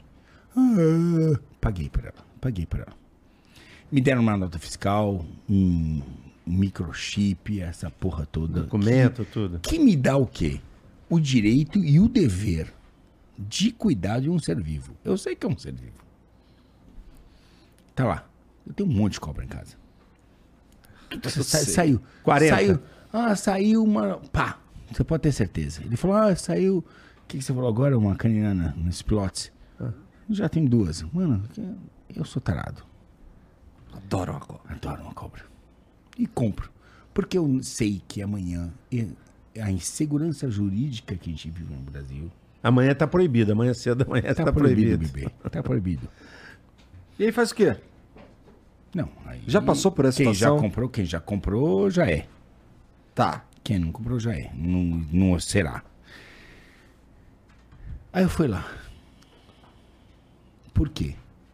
Porque eu tava vendo colegas biólogos que não ganham um troco com algo simples. O cara comprou uma cobra, ele comprou. Ele é o dono, proprietário, tutor, motherfucker daquela cobra que não importa com o status que qual que você dá naquela cobra, ele é. Ele pagou. Aí ele tá. Aí ele vai para uma escola e leva cobra e dá uma, uma aula de educação ambiental. As crianças. Ai, vai tocar aqui. Ah." Então, mano, isso é parte do aprendizado. As pessoas. Cobra boa é cobra morta. O cara tá ensinando alguma coisa. Tá. Esse cara é alvo. Aí é alvo. É alvo. Ele não pode fazer isso. Por quê? Porque veio uma resolução de 2018 do CONAMA, que é o órgão que regula a porra toda que é feito que tem 90% de ONGs, protetores, chapanores, chiquinores, que estão lá, que protegem, aquela conversa que é longa e que bicho não é coisa óbvio, mas não é gente e tem um espaço gigante pra gente alocar aqui. E a gente não entendeu onde, mas aí, ou aqui ou aqui, porque, cara, não é aqui ou aqui. Um mundo colorido, mas enfim. E aí, os caras falam assim: não pode o cara levar a cobra, porque, por quê? Porque é pet. Isso é uma normativa desse tal de Konama e que tá se reunindo de novo agora, top das galáxias. Gente boa, cara. Um grupo que não quer gente com bicho. Tu sabe. E, e vai regulamentar a questão da nossa relação com os animais. Vai regulamentar como é que nós, sociedade, vamos lidar com os animais. Cachorro, gato, cobra. O que é um pet? O que é um pet, Igor? O que é um pet? É um animal de estimação. Beleza. Uma cobra pode ser um pet? Pode ser um pet. Um cachorro é um pet? Também pode ser um pet. Não, cachorro, na hora você vai falar assim, cachorro é pet, lógico. Aí você fala, cobra, hum, ah, eu não sei, eu não, eu não gosto muito de cobra. Hum, será que é um pet? Pet, qual a diferença com cachorro gato? Pra você, eu, te- eu tenho um monte de cobra, e é pet. Um anfíbio pode ser pet? Pode. Um ouriço pode ser pet? Pode ser um pet. Eu tenho anta, cateto, queixada. Eu tenho pet. Pet. Pet. Eles são pet, não são selvagens. Eles nasceram dentro de um criador. Vieram Comercial. pra minha casa, comercial, vieram pra minha casa. Foram tratados igual o meu cachorro, com a puta da diferença deles pro meu cachorro. Então vamos parar essa porra toda. Entendeu o que eu quero dizer? É, É, uma não- restrição de pensamento, cara. Eu não entro nessa de ter uma cobra, de ter um, um pet desses aí, porque eu acho que eu não vou ser capaz de cuidar na moral. Mas assim, longe de mim falar pra vocês o que, que vocês podem ter ou não. Inclusive, porra, é, existem pessoas que trabalham e vivem dessa porra mesmo, né? Então, pô, como os criadores comerciais, né? Tá, o que, que você gosta? Vamos lá. Tira cachorro gato. Você quer ter um ouriço em casa? Cara, ó, eu vou te decepcionar aqui. Pessoalmente, não queria ter porra nenhuma. Essa Você é não a tem verdade. nada? Eu tenho uma gata e um cachorro, mas na verdade eu falo que eu tenho, mas não sou eu que tenho. Quem tem é minha mulher e minhas filhas, entendeu? Eu sou heterossexual. Ah. Eu aceito um homossexualismo. Falei já isso. Já Eu- falou, ele falou homossexualidade. Aí, Homossexualidade. Eu aceito, mano. Eu tenho amigo pra caralho. Então, mas a pira, a pira é meio E por aí. foda-se. Ó, que nem eu já falei isso também é meio polêmico, que eu já falei, cara, ó, é, eu jamais eu sugeriria pra minha esposa, por exemplo, abortar uma criança, ainda que seja por acidente, etc, etc, etc. Mas eu não sei, eu não sei, eu não tô na posição de dizer pras pessoas o que, que elas podem ou não fazer, entendeu? Então, é, tem uma galera que bate em mim porque eu falo que eu sou, apesar de pessoalmente, na minha vida privada eu ser contra o aborto, eu acho que, porra, as pessoas podem decidir o que elas quiserem. Então, é mais ou assim, é, é o que eu tô levando para um extremo, mas é mais ou menos nessa linha, não é? Que é, porra, não enche o saco. É, a, a verdade é que tem pessoas que querem entrar na tua casa e dizer pra você o, o que, que você tem que fazer, onde você tem que pôr tal coisa. Não, o boné não pode ficar aqui, ele tem que ficar ali. É, sendo que não tem a devida experiência com animais para saber, elas não vivenciam é, o, o- o- é, esse dia a dia dos E animais. nem saber o que os Entende? bichos pensam. Não, cara. não sabem. Então, o que que ocorre? Co- Eu tenho, por exemplo, eu tenho um animal de estimação que está comigo há mais de, de 12 anos, tá? Eu vou te apresentar ela hoje. Então, ela faz parte da minha família. Então, eu, se você perguntar assim, olha, eu já me separei já duas vezes, três vezes, e eu levei ela comigo. Então, não tem nem discussão. Ah, isso aqui vai... Eu posso dar tudo. Já, já saí com a mão na frente e outra atrás. Mas esse, é, é, é, essa, essa, vamos dizer assim, esse ser faz parte da minha vida. Por quê? Porque eu, eu comprei, paguei, tenho nota fiscal, tenho tudo que você puder imaginar. E, Então, ela é ali, minha. um, e um laço emocional E um também. laço, além de tudo, isso tem um laço emocional. Como podia ser o contrário, que o Richard ia até te contar uma história, mas acho que ele não vai falar da, da, da, da cobra, né? Que você começou a fazer todo aquele raciocínio e tudo mais, mas depois a gente fala. Então, o, o que que ocorre? É, as pessoas querem decidir o que que você pode, o que que você não pode, de um animal nascido e criado em cativeiro em várias gerações, você entendeu? Então o animal não, não veio assim do nada, né? O animal, o pai, a avó, os avós, todos foram nascidos em, em cativeiro. Então a- a- é uma coisa, uma situação ruim essa que a gente vive. Obviamente que a gente tem que criar determinadas regras, ok, como já foi falado, o mundo muda, o mundo está girando, então a gente tem que melhorar, tem que fazer as coisas melhor. Aí já fez para você. É. Pode, pode. Lá, lá. Vem aí, meu amor. Vem, papai, vem, papai, vem. Aí. Dá beijo, dá beijo. Fala oi. Fala oi. Oi, oi. Ai. Ó, fala flor. É. Ai. É. É. Fala, fala uma coisa, papai. Fala, fala, fala. A coruja, como é que a coruja faz? Oi. Tá contigo há quanto tempo? há uns 12 anos. Nossa. É, é um animal que vai ver 40, 50 anos, né? Então, você vê, é- é, você não vai poder pegar um animal desse aqui, ó. Você faz o que você quer dela, mas ela vai com você, vai com o Rich, tá, Rich? Aqui, ó. ó. Será que ela vai? Vai, vai, pode abraçar, abraça ela. Aí, abraça, abraça, pode beijar. Gente, no, sticky berries, what is going on? Você entendeu? Então, é, é- é uma menina, sabe? E ela gosta da gente, gosta de homem, só não gosta de mulheres. Ah, tá? é? como toda fêmea, né? Ela vem uma competição. Mas é um animal que faz parte da minha vida. Então, quem vai ela é determinar se eu posso, se eu não posso, entendeu? Eu não estou maltratando, ela tem tudo do bom e do melhor. O espaço que ela tem é metade dessa sala aqui, quase. Você entendeu? Então, ela tem boa alimentação, tem todos os cuidados necessários. Então, a gente vive hoje um, um tempo diferente. Né? A gente vive hoje eh, momentos diferentes. Um tempo ignorante. É. Mas tudo isso que a gente tá Ignorante. falando, a gente tá levando em consideração é, pessoas que gostariam de ter animais e tal, e tem as condições para tal. Mas também existem pessoas que gostariam de ter animais e às vezes o fazem, mas não nas condições ideais. Aí eu suponho que seja um problema. Sim, sim, claro. É, é- é como filhos, né? Então não adianta você, você não tem condições de ter filhos e fica tendo filhos, filhos, filhos, mas você não, Não, tem... a gente apoia as pessoas que não têm condições de ter animais ideais. Porra, caralho. Vai tomar no cu. Mas peraí, Óbvio porra, que não, tem que- claro tem- que não. Porra, alguém tem que fazer o não. advogado diabo nessa não, porra. Sim, mas é óbvio, é óbvio. What the fuck is going on, man? Óbvio que não, cara. Óbvio. O bem-estar animal acima de tudo. Mas aí como E é que a gente- animal como é que a gente bicho não é só isso? comida e água, mano. Bicho é amor, é trabalho, é carinho, é dedicação. É que nem um filho. Cara, a gente entra hoje... O cara entra no mercado, ele é, é o filho dele, mano. Vai falando aí, peraí. Eu vou pegar ela.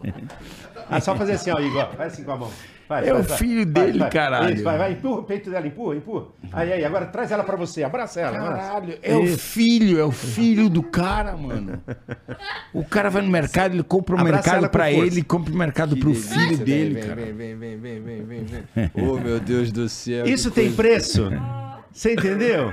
Não tem. Deu um oi, cara. É, dá beijinho na orelha dela. dá beijinho na orelha do Igor. Dá aí, aí, ó, aí, ó, tá vendo? Cadê? Cadê o Dá beijinho? beijinho, dá beijinho na orelha dele. Dá, dá, dá. Dá beijinho, dá. Aê! Meu Deus do Eu céu, tô cara. falando, cara. Como é que tu faz Ele tem isso. Gilberto? A gente. eh, Não, treina- pera aí, porque assim, você, você é... A gente tá falando aqui de todos esses aspectos aí, mas tem um aspecto principal na tua vida, que é você consegue fazer os bichos fazer o que você quiser. Qual, qualquer, qualquer uma magia. Tu falou pra ela me dar um beijo, ela me deu um beijo. Que na que é orelha, então. É, é que ocorre o seguinte: é, quando você se dedica, você quer fazer a coisa. Você faz a coisa acontecer, entendeu? Então é aquilo que eu te falei: fazer a língua. O Richard toda hora tá batendo nessa tecla. O que, que os animais pensam, né? Então, os animais pensam realmente. Você tem, por exemplo, você pegar um papagaio desse, ele entende o que é carinho, o que é cuidado, né? Ah, Agora, eh, as pessoas se dedicarem tempo para um animal desse, ele vai retribuir. Agora, como é que restringe? Você tá falando, como é que faz para restringir para uma pessoa não ter? Um animalzinho desse aqui hoje custa eh, 10 mil reais, vai, vamos colocar assim. Não, 5 mil, 6 mil? Não, acho que Quanto? um papagaio hoje, acho que uns Não. 5, 6 pau. É, em janeiro, fevereiro, que é a época de reprodução, né? Quando chega setembro, outubro, não tem. Bem, vai de 5 a 10, vai. Mas o ponto é o seguinte, é caro hoje para você ter. O- o- você vê que um- o- a manutenção de um, de um bichinho, você tem tempo estar comprando as coisinhas, mudando, é, vai no veterinário, tem vacinas, tem remédios, tem cuidados, tem espaço. Então, é, é uma coisa que já faz já uma delimitação quem pode e quem não pode ter um animal desse, né? E a Lara é, não digo que é um ser humano, mas é uma, é uma lady, né, meu amor? Fala, meu amor, Mas dá beijinho. Qual foi o bicho... Dá beijinho nele, dá beijinho, dá beijinho na orelha dele, dá, dá beijinho, dá, dá beijinho. Aê! Caralho, cara. Você quer ver agora o melhor? Ah. Olha o melhor, quer ver só? Tá bom, Lara. Lara! Ô, meu amor. Aqui, ó, vem cá, vem cá, vem cá, vem pai, vem cá, vem cá, pai. Aí, do- Abre o braço, abre, abre o braço. Vai, vai, fica de pé, fica de pé. fica- Vai lá com ele, vai, vai com ele, vai. Aê! Agora vai na orelha dele, na orelha, na orelha, vai na orelha. Beijinho, direita a cabeça, vai. Aí, isso! Aí, é, fala, fala. Agora pega ela aqui assim, quer ver? Eu te ensinar um negócio aqui. Pega. Ó, pega ela aqui e trava ela assim. É isso. Agora abraça, pega essa mão aqui, pode sentar. Abraça assim, faz carinho nela, aperta ela mesmo, aperta. Eu não consigo apertar, não tenho coragem. Pode apertar. Ô. Aí. Ah. Você viu? Ah, ah. Aham. Você viu ela fazendo? Aham. Ronronando? É. Agora joga ela pra mim, Igor. Joga. Vem lá, lá, lá, lá. Aê! Aí, cara. Eu Porra, jogo. assim, é- é, existem, existem escalas de dificuldade pra treinar animais, cara? Sim. Sempre, é exatamente como seres humanos, alguns aprendem com maior e outros com menos facilidade, né? Então, tem animais que têm uma facilidade maior e outras uma facilidade menor. Mas eu sempre digo que à medida que você dedica tempo, seja o animal que for, ele vai aprender. né? Tem um ditado que eu sou totalmente contra que diz: não se ensina truques novos para cães velhos. Isso é mentira. né? Não existe idade para aprendizado. Todo tempo você pode aprender. Com, com 10, com 20, com 30, com 60, com 80 anos, você pode até entrar numa faculdade. Vai de você, de você ter a vontade, o desejo. E o animal, por exemplo, esse papagaio, né? A papagaia aqui, ela, ela gosta disso. Ela adora que, que mexa nela, que segure, que beije. Ela tem esse prazer de ter esse contato. Né? Só não gosta de mulher. É o papagaio filho da puta. Sabe? Esse é o filho da puta, né? Esse é aquele que o, que o, o, o Barbante lá, o, o- é Renato Barbante, como é que era? O, Maurício. Maurício Barbante fe- fez lá a pesquisa nas fezes e falou: não, esse aqui não tem estresse, né? Então.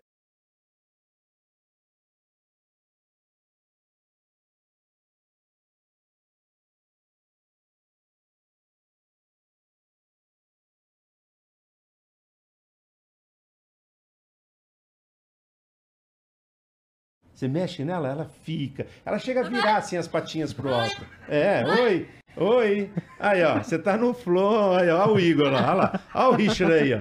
Aí, ó. Dá- Você quer falar? Fala. Oi. Fala. Oi. Oi. Como é que o Silvio Santos faz? Ai! Ai! Fala, Flor, fala. Fala, fala. Oi. A coruja. Uh, uh, uh. Uh, uh, uh. A moto, essa é a moto. Trrr, trrr. Muito bem, meu amor. Hum, Você é linda demais. Vai lá, vai lá, vai lá. E qual, que, e qual que tu considera que foi o mais complicado de fazer o, o, o que você... que- fa- Fazê-lo fazer o que você queria? Meus filhos. não, mas, é, olha, deixa eu te falar. É, não, brincadeira. Também passou por isso, Richard? Acho que a filha do Richard é boazinha, né, Richard? Que ela não deu tanto trabalho, não. Mas olha, teve alguns animais, por exemplo, o, o urso é um animal que ele, o tempo todo, ele quer brincar, né? Então eu fui fazer um trabalho uma vez com esse urso que eu te falei, chamado Taiki. E ele chegou, acho que bateu o recorde do- no, no Guinness Book, porque ele viveu 20, 27, 28 anos. E ele tinha quase 2 metros e 20 de altura, um imenso. E numa brincadeira, a gente estava na Avenida dos Bandeirantes, eu ficava dando banho nele. Eu fui levar ele numa, numa, num evento de uma concessionária. Naquela época, eh, vamos dizer assim, era permitido, entre aspas, né?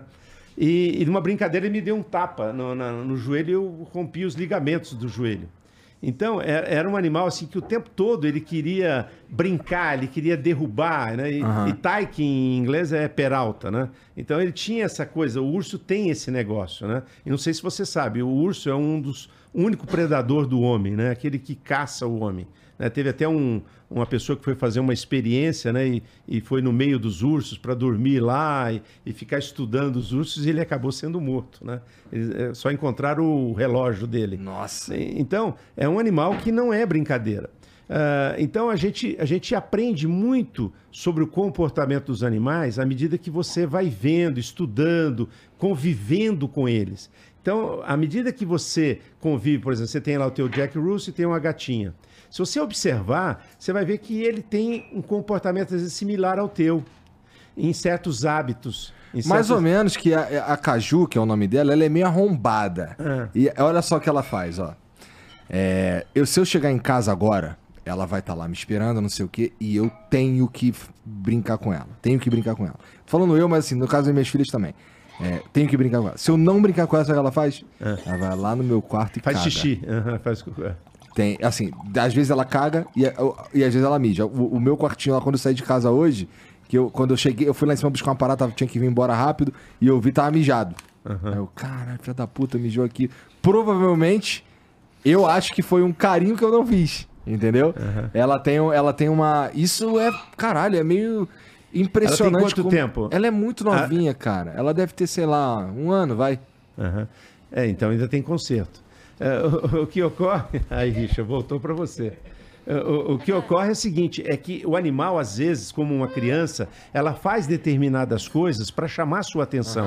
Então ela quer dizer É a assim. sensação que eu tenho. É, Igor, eu tô aqui, Igor. Olha, você não fez isso, você não me deu carinho. Então, é, é aquilo que eu falei. A gente tem dez dedos nas mãos, cada um é diferente do outro.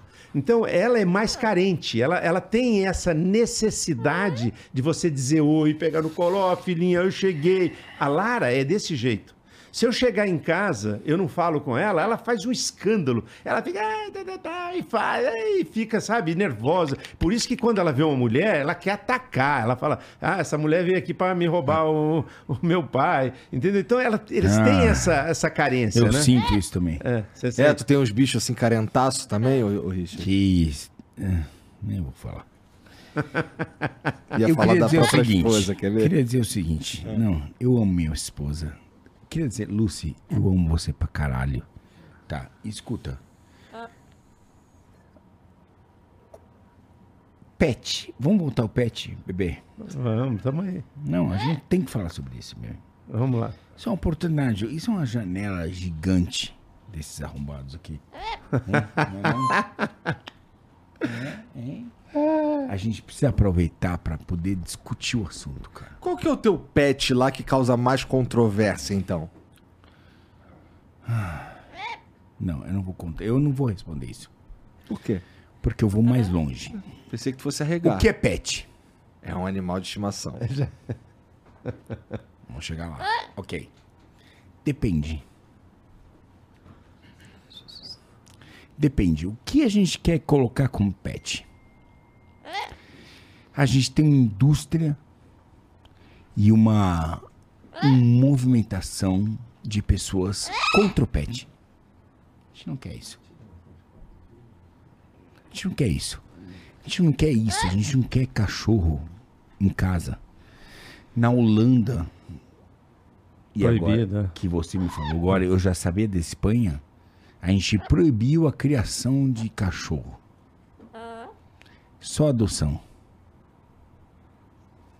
Na Escandinávia também está proibido, por exemplo, tem certas criações como de bracocefálicos, você também não... O que que é bracocefálico? Não, vamos geral. não Vamos, não, é. não vamos geral. Não, não, não, vamos, vamos, vamos. Ele só quer falar não vamos da entrar, Holanda- na- não vamos entrar em Espanha. polêmica, vamos entrar no geral. Holanda e Espanha falaram: não, a gente não quer reproduzir animais. A gente não quer que você tenha o direito de comprar um cachorro que você escolheu, a raça que você escolheu. Foda-se você. Mas, se você quiser adotar, eu tenho aqui um, um cachorro para adoção. Vasectomizado, Castrado. castrado, a porra que for. Quanto vive um cachorro, Igor? Média, 15 anos, vai? 15 anos. Então, se eu não reproduzo mais animais para vender e só adoto animais castrados, em 15 anos vai acontecer o quê? Acabam-se. É isso. Ninguém viu. Todo mundo tá entrando. Mas aí nesse- eu acho que tu tá mergulhando nessa- exagerando também, não tá não? Porque assim, não vai acabar de verdade, né? O que você tá falando do quê, mano? Eu não Na acho. Espanha acabou. Na Holanda acabou. O que você tá falando do quê? Acabou. É o que ele está dizendo é que não tem mais. Você não tá, compra, tá você não vai poder comprar. Você não tá me escutando? Não, porra, mas assim, vamos lá, a gente tá falando de daqui a 15 anos. Ok. Primeiro que... ah, Não, os Vamos lá. animais... eu Vamos, vamos, vamos, vamos voltar. Tá olhando pra mim? Tô. Tá. Eu não posso vender mais. Aham, Não posso reproduzir pra vender. aham, Mas você pode adotar aham. um cachorro. Se eu não reproduzo e só posso adotar, em quanto tempo vai, vai acabar ou não? Mas estamos falando de Holanda e Espanha, né? Em relação ao mundo, não Hum. vai acabar, pô. É sério, mano. É, Você não tá falando isso. Eu sei que você não pensa isso. não, isso- eu sei que você não. Olha pra mim, olha pra mim, olha pra mim, você tá olhando pra mim. Uhum. Você não pensa. Você sabe que. Caralho. Você não pensa isso, mano. Claro que você vai fazer. Isso é um vírus, mano. Tu vai espalhar. Não fudido. É. Esse vai ser o pensamento. Não, vamos só adotar. Não vamos reproduzir. Ok, tamo fudido. Não vai ter mais cachorro. Faz é que, pô, 5 mil anos que os cachorros vivem com a gente. Esquece. Mas se liga, esse, esse tipo de proibição aí, ela, ela não é inteligente. É, eu acho. É sério? Então, mas como. Não, não, não. Para, para, para. Ah, É sé- Você falou o quê? Que esse tipo de, de política não é inteligente. Ah. Mas, é assim, por isso que eu tô achando estranho ser algo tão radical assim, porque ela não é inteligente mesmo. Então, Não é pra ser inteligente. Isso é uma ordem mundial. E não é só com cachorro. tá. Ok. Mas me fala. Ah, não, tu não falou que não ia me falar qual que é o, o animal lá que te causa mais controvérsia. Mas tu tem uma cobra muito sinistra lá que tu me mostrou que dia que eu fui na tua casa lá. Ela é meio amarelada. Puta que pariu, que cagaço, Gilberto. Qual que é? Ah, Gilberto. A Piton? Esse é um menino fraco, cara. Ah, Python? Uma Piton? Um- Uma Moluro? Eu acho que é. Ele e, e- e- Pena que não veio também o Bock, cara, aqui. Ah. Bock tá dodói, né? Bock, chupa meu ovo aqui. Você tá em casa. Nem vou falar, não, foda-se.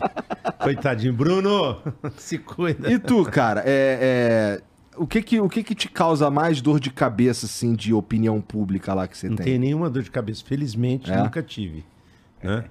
Então, essa é, é uma coisa assim que. É, é que eu, eu falei até pro. Eu tava comentando com o Richard lá fora. Assim, eu sempre procurei. Não, não. Sempre puxar o freio de mão. E, por exemplo, eu eu tive que tirar uma licença recentemente de zoológico. Ah, Então, essa licença demorou quase que três anos. Então, eu me tornei um zoológico. Né? Por que, que eu me tornei um zoológico? Porque durante 23 anos eu fui um mantenedor. O que, que é um mantenedor? É alguém que tem um animal, mas não tem nada, né? Então eu só mantenho na minha casa para dizer, "Bem, eu sou um mantenedor, eu tenho um leão, eu tenho um tigre, que é o que eu tinha quando era mantenedor, eu tinha um macaco, um, um chimpanzé, mas pertence ao Estado. Então eu não, posso, Entendi. eu não posso comprar, não posso vender, não posso trocar, não posso abrir para visitação, não posso deixar você ir lá visitar, não posso fazer nada. Não, mas você não pode nada disso mesmo sendo dono e comprando os animais. É, não, mas a partir do momento que eu sou um zoológico, eu posso cobrar para as pessoas poderem entrar. Eu posso exibir esses animais. Então eu tenho direito à exibição. Eu quero, por exemplo, morreu a tigresa. Então agora eu estou atrás de um- uma tigresa fêmea em alguma parte do mundo que não seja da América do Sul, porque da América do Sul não pode entrar no, no país devido a uma questão de, de- da gripe aviária. Mesmo de fora, está até difícil. Eu, eu tenho agora eh, essa missão de comprar um outro animal para colocar junto com o Tom, para fazer companhia para o Tom. Então, é, como Ou zoológico, seja, você essa tá facilidade. fudido. É, é, parece estar meio fudido mesmo. é, então, não, essa é meu calcanhar de Aquiles. não parece ser muito fácil mesmo. Mas, assim, é, esse não parece ser muito fácil é por questões burocráticas, porque assim, a gente tava falando que nos Estados Unidos muito tem tigre pra burocrática, caralho. muito burocrática. Por exemplo, falei hoje com, com o nosso amigo Matheus lá, Aham. no, no Catar, e ele falou: aqui tem leões de monte. Você, 30 mil reais você compra um leão. Né? O que, que é 30 mil reais? É, é praticamente 5 mil dólares, vai. Então eu compro um leão. Mas não é permitido entrar. Vai ter uma burocracia danada aqui. Va- Vai ter que ser feito um estudo, vai ter que ser feito um monte de coisa para esse animal poder chegar até as minhas mãos, entendeu? Aham. Tá, bom, é, isso aí, é, você tá me. Assim, mas é possível. É, é, olha, aqui, você acha que dá para dizer que é possível alguma coisa aqui, ô Richard? É meio complicado. Não, é Onde é que eu quero compra- chegar? Onde é que eu quero chegar? É, essa burocracia, ela pode. Eu não sei que nível que é, tá? Não, não, não estudei, não sei. Ela pode mudar de hoje para amanhã. Amanhã ela quer acordar e falar assim: não, agora mudou a, a regra, entendeu? Então, por exemplo, há, há alguns meses atrás, eu tinha um espaço XYZ dentro da minha casa onde eu poderia ter onças. Então, ah, quantos metros precisa? Ah, precisa de 150 metros quadrados. Ok, eu tenho 200. Aí eu liguei e falei, olha, eu tenho interesse em ter um casal de onças. Não, agora mudou. Agora só projeto de conservação. Então, para um projeto de conservação, a medida já é outra, as regras já são outras. Eu vou ter que estar sujeito a uma série de outras coisas para poder ter esses animais lá. Você entendeu? Tá. Então a coisa complica. Eu entendo, eu entendo mesmo. É, é que o caso de vocês, assim, é. Você imagina eu chegar lá e querer meter a bronca de ter um leão. É, não é importante que haja um certo nível de burocracia Claro, mesmo? tem que ter. Vai ter que ter uma certa orientação, espaço, lugar, veterinário responsável. Você vai ter que ter um monte de coisas, né? Mas não pode cercear você de tudo e falar assim, não, é proibido, entendeu? Então, aquela, é, o, que me, o que me chateia é essa questão de que é proibido. É proibido por quê? Mas quem está dizendo que é proibido? Quem que entende? Eu não vou expor o animal, não vou sair com o animal na rua, eu não vou deixar as pessoas ficarem é, montando em cima do animal, dando, sabe, pirueta. É muito Entendeu? mais, é, muito, É, mais, é, é muito mais complexo. é, é complexo que demais. Uma resposta assim. Você entendeu? Aham, entendi. Mas Eu é sou um libertário. Eu acho que a gente pode tudo que a gente quiser. Eu sou um libertário. Você tá foda esse papagaio. Esse papagaio tá foda aí, mano. E aí, Lara? Tudo bom, Lara? Meu, ela tá. Ah, tá você tranquila. pode tudo que você quiser, cara. Mas tem regras pro jogo. Pra cada jogo tem uma regra. Tem uma regra. E as regras devem existir, Richard. A única, existir. a única coisa que eu acho é assim, é que as regras estão mudando muitas vezes. É o que eu falei, da noite pro dia. Amanhã pode ser que, que já seja diferente. Então, o ruim desse, de- desse jogo é que no meio do jogo a coisa muda. Só isso. As Mas regras tem não ter. são feitas para serem cumpridas. As regras são feitas para dificultar essa possibilidade de você ter um papagaio no teu ombro. Tá gostando? É mesmo, Lara? Você curtiu? Curtiu, É, tio? Lara? Você curtiu? Pô, Lara, caralho, Você maneiro, hein, Lara? curtiu? É? É? Carinho, carinho. Pode ser que você esteja Você tá ilegal. arrepiado, Igor? Quanto tempo faz que. Ah, ela tá falando no teu ouvido. E a minha briga é fazer com que as pessoas entendam que a gente precisa de uma segurança jurídica. Jurídica. É, eu fui lá brigar. no Ainda que existam quê. as regras, que haja o que você quer, segurança. segurança. Não. Irmão, regra clara. Pode, não pode. É isso. É, não parece pra você pedir muito. Aí eu fui lá. No top do, do Himalaia. E falei, beleza. Comprei uma jiboia. Posso comer ela? Caras falaram, por que você ia comer ela? Porque eu sou louco. Eu sou um louco do caralho. Foda-se o cara comer essa jiboia. Sou louco, foda-se. Paguei três pau nessa jiboia e quero comer essa porra dessa jiboia. Posso? Pode. Pode. E é isso que eu quero que você entenda. Ah, onde nós estamos hoje? Pode. Eu posso comer ela. Sem requintes de cru- crueldade. Não. Só quero botar na panela mesmo. Qual, qual a norma que eu tenho? Vou seguir.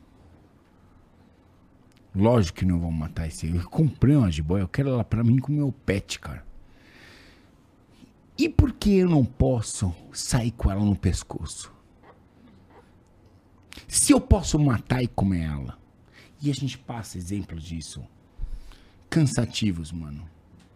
Porque é que eu sou um aquarista e a gente pode ter um aroanã. Não pode ter. Você não pode ter um aroanã. Mas eu vou para Manaus, eu vou nas feiras de, de- e tem 200 aranãs mortos para comer. Mas eu não posso ter um aranã no meu aquário, cara. Que caralho é isso, cara? Onde tá o bom senso? Onde tá a legislação? Eu posso matar e comer mas não posso manter dentro de um aquário. Quanto vale um aroanã morto? 30 reais. Eu sei porque eu sou casado com uma manauara. E eu posso falar. Tô no meu lugar de fala, seus arrombados do caralho. Chupa meu ovo aqui. Ai, ai, ai. Eu posso, eu posso comprar um aranã por 30 reais morto na feira de Manaus. Mas se eu colocar o Aran- desse, desse tamanho, o aranã desse tamanho, numa, Um aquário. num aquário, vale 5 mil reais. Você agregou valor nesse animal, cara. Não pode. Isso é surreal. Por quê? Porque a gente julga, e isso é a minha briga. Porque eu vou lá na Amazônia e vejo. Eu vejo um índio com celular e os caras falam: ah, índio com celular não é índio. Quem falou? Índio com celular de Toyota, mano. Qual é o fucking problema disso? Ele quer evoluir, ele quer crescer, ele quer pagar uma boa escola pro filho, ele quer ar-condicionado que nem tem aqui. Qual o problema, cara? Qual o problema? Richard, deixa eu só falar uma coisa. Eu acho que todo. O, o- Ele ponto- tem esse direito, mano. Ele tem esse Igor, direito. o ponto- E nós estamos falando, não, porque você é indígena. Dança pelado, seja- seja picado por mosquitos. Foda-se você. Vai lá você pra Amazônia e se foda lá, cara. É, o, o ponto é esse, Igor, é que, é a, a- o, o que o, a gente tava conversando hoje, o Richard tá colocando, é que cada um. Você vê, o bicho. Igão, Igão. O que, que você eu te pôs, amo, ne- mano, mano. Daqui. Valeu, cara. Eu te amo. o que, que você pôs nesse vinho aí? Caralho. Não, ele não.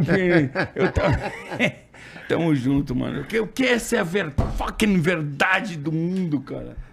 Fala aí. Ninguém tá olhando pra isso. É, eu, eu já estive várias vezes em- na Amazônia e, enfim, já fizemos muitos filmes já com animais, enfim. E por incrível que pareça, por exemplo, nós tivemos que fazer um filme com uma onça pintada, né? Aí é, nós tivemos, entrei em contato com um amigo nosso, que é inclusive amigo do Richard também, né? Que é, que é o Silveira.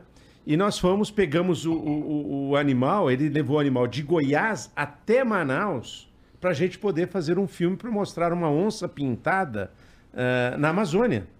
Por quê? Porque ao contrário do que as pessoas imaginam, as pessoas acham que chegar na Amazônia vão encontrar onças, vão encontrar bichos. Né? Não tem, não é assim.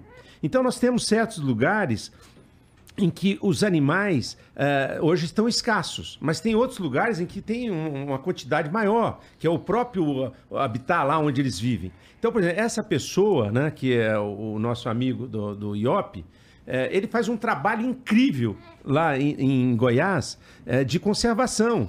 Então ele tem lá diversas onças, eh, eh, que ele, a família dele, o filho, todos eles se dedicam a esse tipo de trabalho para poder proteger. Mas ao contrário, né? é, é, o- hoje ele sofre grande perseguição. Né? Teve uma perseguição imensa, né? exatamente por quê? Por causa de mídia social.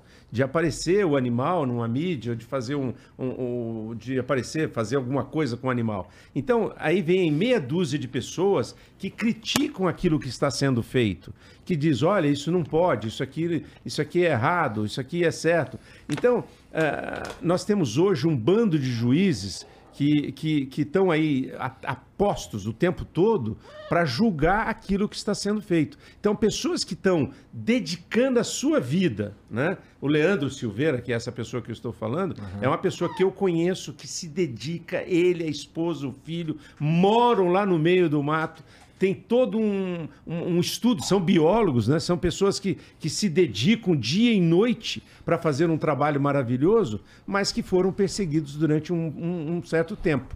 Né? E continua ainda. Né? Não- a, a guerra não para, não é Tem aquela uma coisa câmera, que- tem uma entendeu? câmera aqui que seja exclusiva. Pra tu? Aqui. Aquela ali.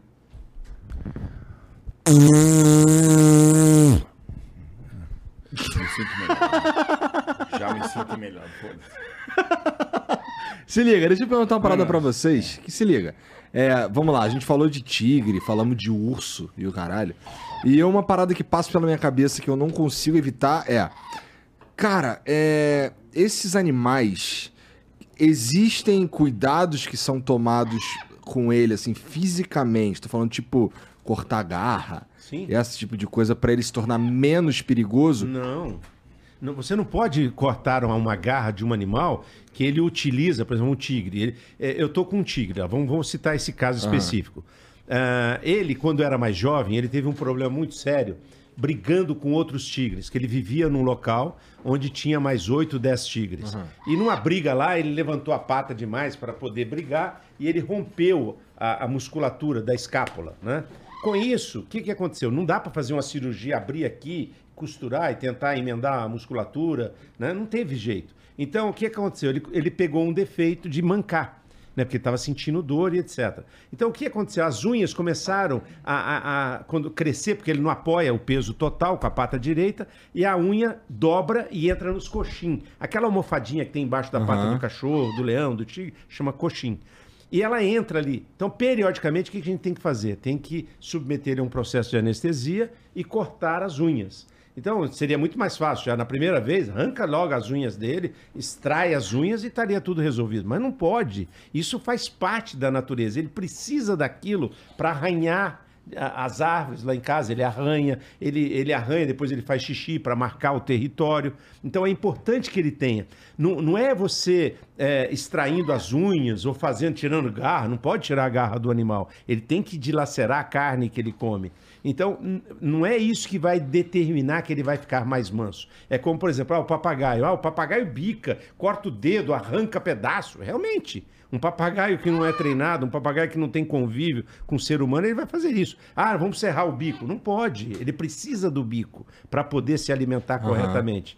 Então, é uma ideia errônea que as pessoas têm, que, ah, eu vou tirar, tirar, mutila o animal que ele vai ficar mais manso. Isso não existe. O animal precisa estar íntegro, tanto de garras, né, quanto uh, com, com os próprios caninos e tudo mais que ele tem. E outra coisa, assim, ah, já que a gente tá. Tô falando desses animais de grande porte, assim, que podem só assassinar a gente, poderiam assassinar a gente na natureza.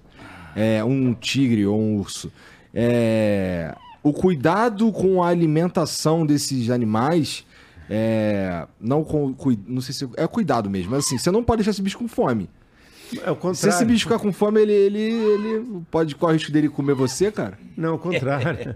Você sabe que muitas vezes as pessoas falam, ah, esse bicho tem que estar bem alimentado, né? Quando a gente está lidando com ele. Muito pelo contrário. Se ele tiver de barriga cheia, aí ele vai querer dormir, vai que- querer ficar quietinho e não vai querer deixar ninguém mexer nele. Eu vou pôr ele na guia, ele não vai querer andar. Né? Tem a piscina, que ele vai para a piscina, que às vezes as pessoas veem ele na jaula lá e julgam, ah, esse espaço é pequeno, ah, onde viu? Tem tal. Não, ele tem todo um espaço, ele sai, passeia, anda comigo, vai mergulhar, vai nadar, né? Mas o que que ocorre? Quando ele está de barriga vazia, ele fica muito mais feliz, ele vem, aí ele come um pouquinho, anda, vai lá, brinca, volta, come, tá tudo bem. Agora, se ele estiver completamente alimentado, eu não mexo nele, porque ele vai querer fazer a digestão. Ele fica lá deitadão, quietão, como que diz, não me toca.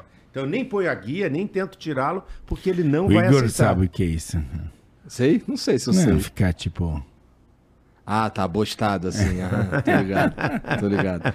É, porra, porque assim, é, eu não sei, mas a, a- a- Não sei, falta um. Vamos dizer que eu tenho um bicho desse aí. Eu sou rico, tenho um, um- um tigre, 10 tigres, e, porra, é. Fiquei duro, porque eu apostei tudo num jogo de pôquer. E fiquei duro. E agora eu tô tendo dificuldade pra alimentar esses tigres aí. Não tem nenhum risco dele ser alimentado de mim? Não, porque um animal que é nascido em cativeiro, foi aquilo que eu falei. Se você soltar ele na natureza, ele vai morrer. Os outros vão pegar ele, vão matar ele. Ele não vai, ele não, ele não tem essa coisa assim de, de caçar. Ah, eu vi um bicho, ah, eu vou pegar, Não, vou não. pegar, entendeu? entendeu? Ah, não, sei. Ah, não, Não sabe? sei. Não, não sei Ah. porque você nunca chegou a esse ponto, porque você nunca deixou de alimentar os Não, mas eu já vi, eu já vi já algumas experiências, Richard, de pessoas que pegaram animais nascidos e criados em cativeiro, já vários documentários, inclusive no próprio Animal Planet, o cara pega lá, leva o tigre lá para a natureza com fome e fala: "Ah, solta aí o bichinho". Ele olha, ele vê, ele não vai, ele pode estar morrendo de fome. Eu sei que eu coloquei, eu tinha seis morcegos hematófagos no meu quarto, numa viagem que eu fui fazer. Esse é o morcego que chupa sangue, viu, família? É porque, né? Nem todo mundo sabe o que é hematófago. E aí, depois de uma semana tentando esperar que a onça comesse o, o garrote que tava ali, né? E não aconteceu. Eu falei, bom, gente, agora eu tenho que me preocupar porque eu tenho que levar a lição de casa pra Record. Os caras pagaram a conta. Pra eu vir até aqui, longe pra caralho. E não vai ter uma onça comendo um garrote. Era uma onça da natureza? Ou era, ou era domesticada? Não, claro. óbvio que era. Tá. Se fosse domesticada, tava ali, tipo, dá a comida e pronto. Aí Não, eu mas você quer olhei... o show, você quer que ela coma o garrote, pô. Você quer o show, né? Nesse caso. Não, eu quero a verdade.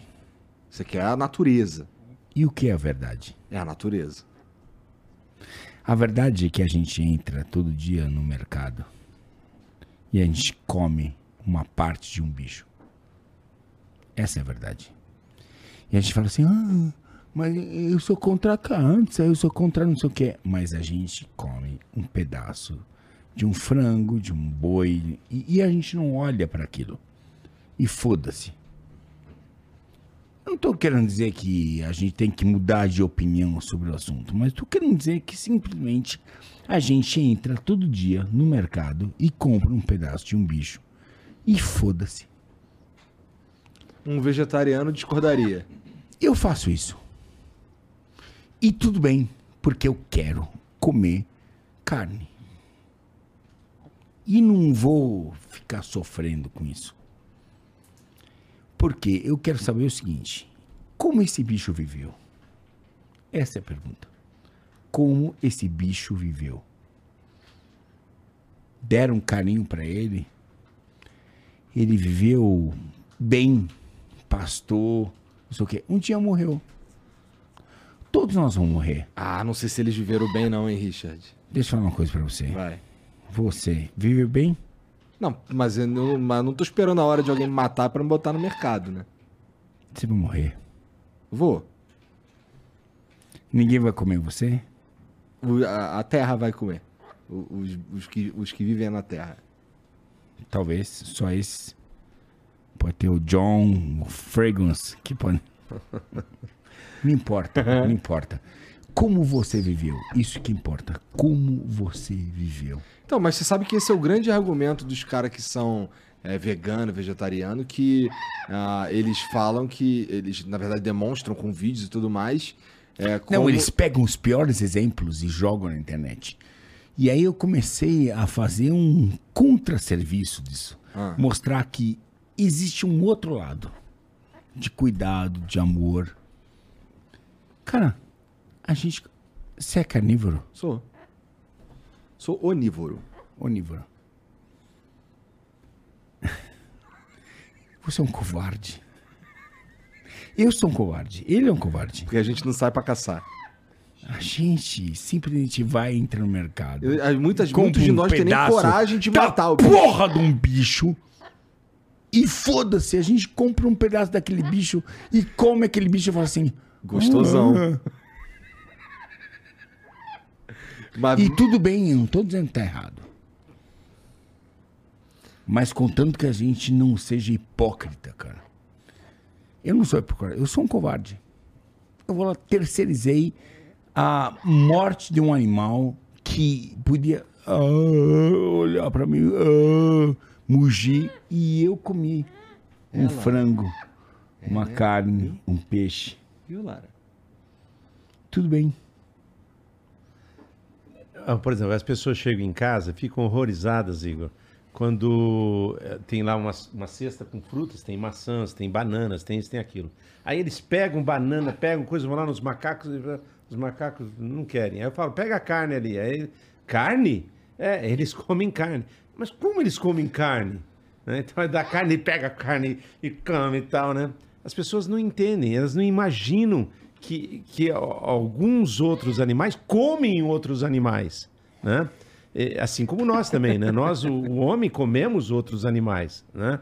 Então, é, elas ficam horrorizadas quando vê uma situação dessa, um macaquinho degustando um pedaço de carne e, e fica lá e pega a coxinha de frango e vai, né? Então, a- a- o o ponto que eu acho, na minha opinião, que o, o grande calcanhar de Aquiles é a falta de conhecimento que as pessoas possuem sobre os animais, como eles pensam, como eles agem, o que que eles comem, onde eles vivem, o que que é, qual a diferença? Eles não sabem a diferença de um animal nascido e criado em cativeiro, um animal de vida livre. Um animal de vida livre é diferente. de um Nature animal- is metal. Entendeu? Entendeu? É diferente.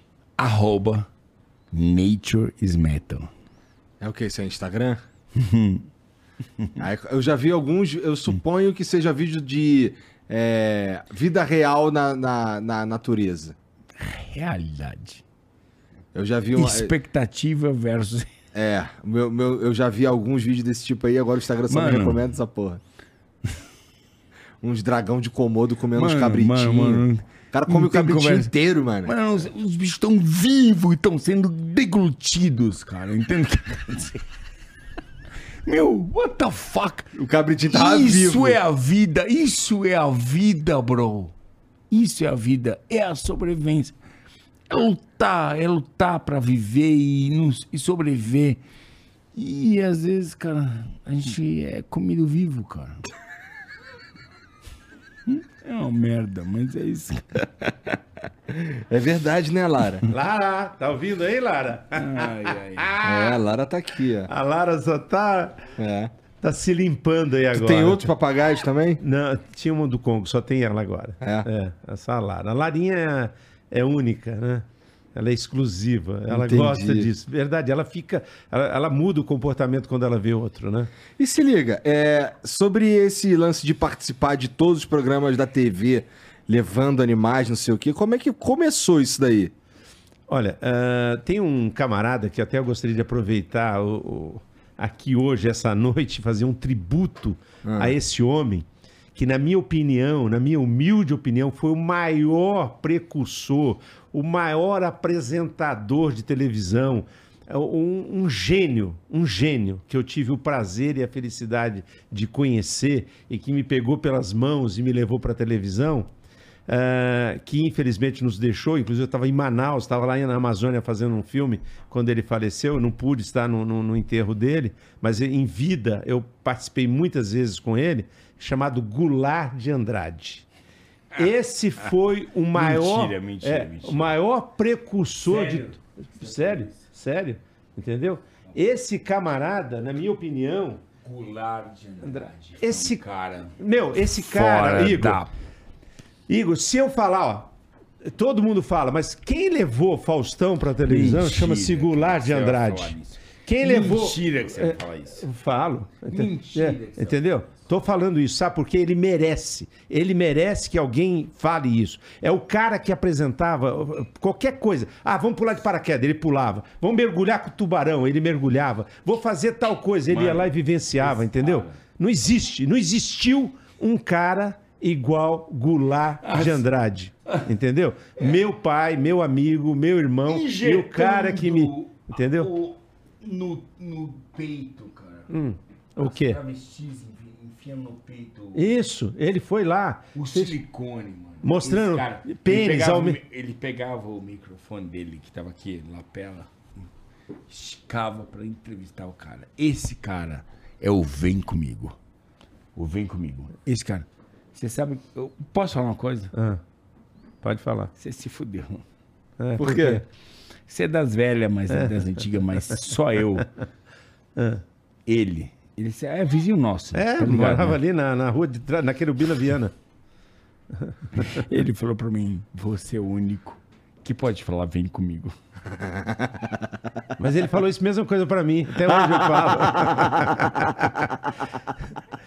Você sabe que eu, eu, eu, não, eu, não, eu não bebia bebida alcoólica, nada, né? pariu, eu, eu fui pro. eh, Começou um programa novo na Rede Manchete, hein? Pra você ter uma ideia da época que era. E eu tinha um quadro chamado Latidos, Miados e Companhia, que alguém até tá usando hoje em dia esse nome no- na, na Rede TV lá. E esse é um programa que eu tinha um quadro que criamos junto com o Goulart de Andrade. E tinha a Licinha Cavalcante, que estava também. Que idade? Que idade que você tinha? Ah, na época eu tinha 30 Ah, anos. que- 30... Nossa, que arrombado do caralho você é. cara. Não, pra eu saber quanto tempo ele já Foda-se tava você. trabalhando nessa não, porra. Não importa, cara. Que idade você tem? Eu tenho 38. Foda-se você. Então, aí o que aconteceu? A Alicinha, todo mundo comemorando e bebendo, e ela vieram lá com, com um copo de uísque, bebida. Eu falei, não, eu não bebo, né? E o Goulart sabia que eu não bebia. Aí ela, ela, ela falou assim: não, desceu no inferno, vai ter que dançar com o diabo. Né? E ficou assim no ar, e gravando lá tal. E não, vai beber, vai beber. O Goulart falou: olha, ele não vai beber porque ele não bebe bebida alcoólica. Ele é mormon. Pronto, acabou. Entendeu? Aí então. É, Lara. é, o, o Goulart era aquele cara, cara. Olha, se você visse o acervo que esse cara tinha de coisas que ele fez, as matérias. Você pode passar 20 anos. Todos os dias você pode fazer uma matéria sem repetir. De tanto material que esse camarada Como tinha. chamava o cara que O caiu capeta, na- capeta. O, o- Não, o- capeta sim, mas capeta era o- o que filmava pra ele. É, o Lars Grael. Ah, sim. Aí ele falou assim: ah, eu queria fazer uma entrevista. que- Você tem uma matéria com o Lars Grael? Eu falei: com perna ou sem perna? Caralho. Esse é um cara que jamais vai ser. A, a gente não vai esquecer. É, nós não vamos esquecer. A gente não vai esquecer. Ele morreu magoado, tá? Eu só quero deixar isso claro. Os netos dele, a filha dele, Nancy e outros que são meus amigos, sabem até hoje que eu tô falando a verdade.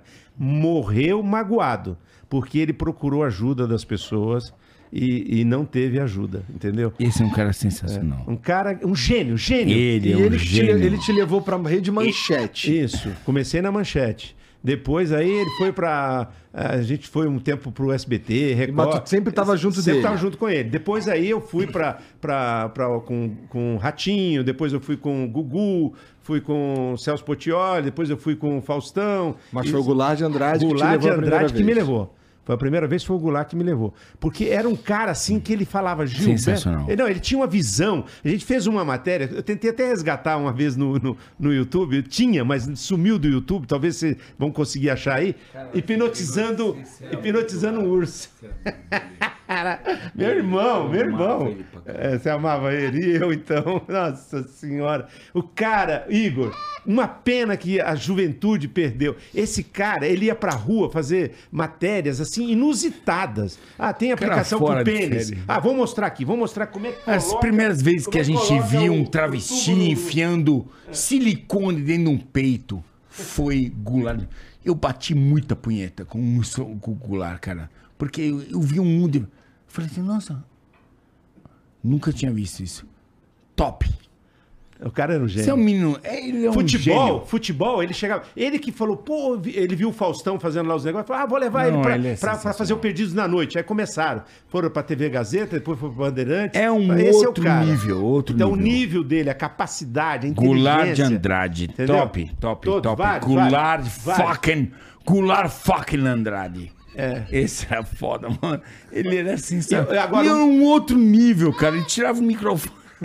Mas o melhor de tudo, sabe qual era, Igor? Que ele dava oportunidade. A primeira, a primeira, eh, como é que chama? Eh, tem uma, uma- um travesti aí que faz muito sucesso na televisão. Isso eu tô falando de 25 anos atrás. Ele levou ela pra televisão, ela tá, tá fazendo uns programas. Eu tô tentando lembrar o nome dela agora. Hã? Ele deu um espaço É pra uma- todo uma- mundo, cara.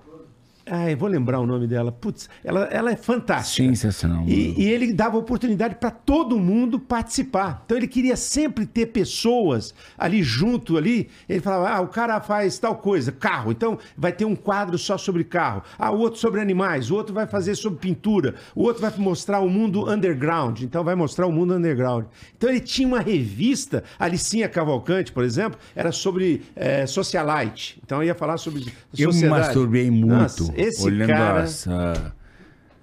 Muito. É uma informação que eu realmente não podia dormir sem ela. Essa Isso- cena.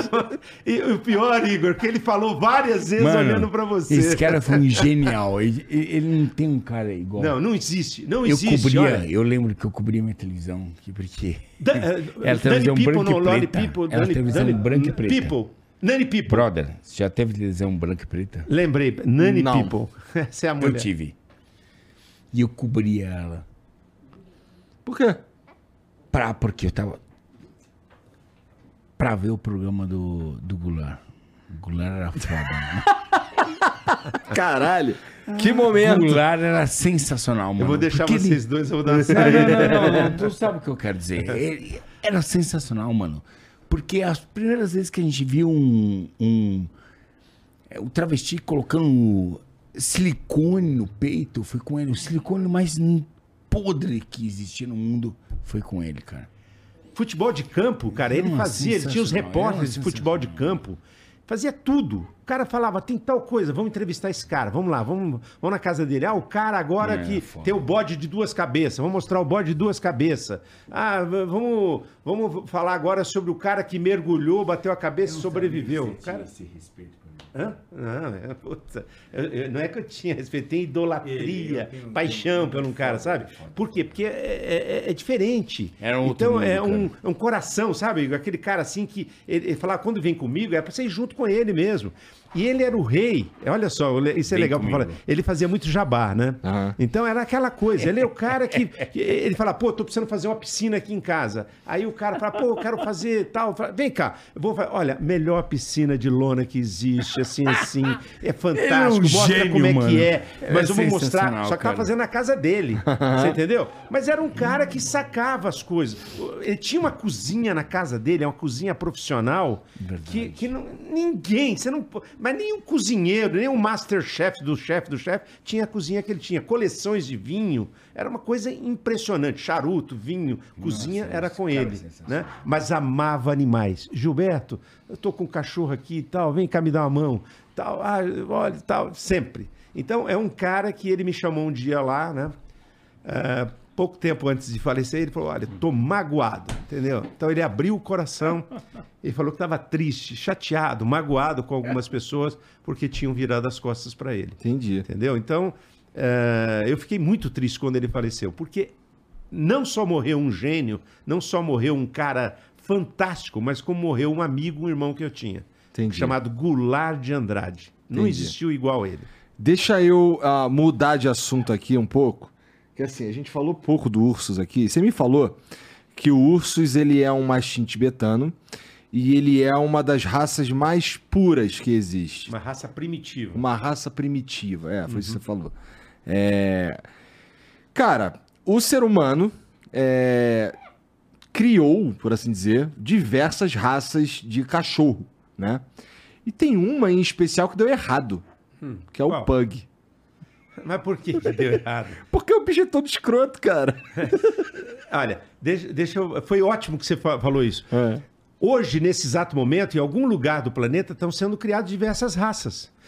Daqui para frente, o que vai mandar, as pessoas estão descobrindo é que os cães híbridos são os cães que vão, é, vamos dizer assim, que vão ter maior ascensão.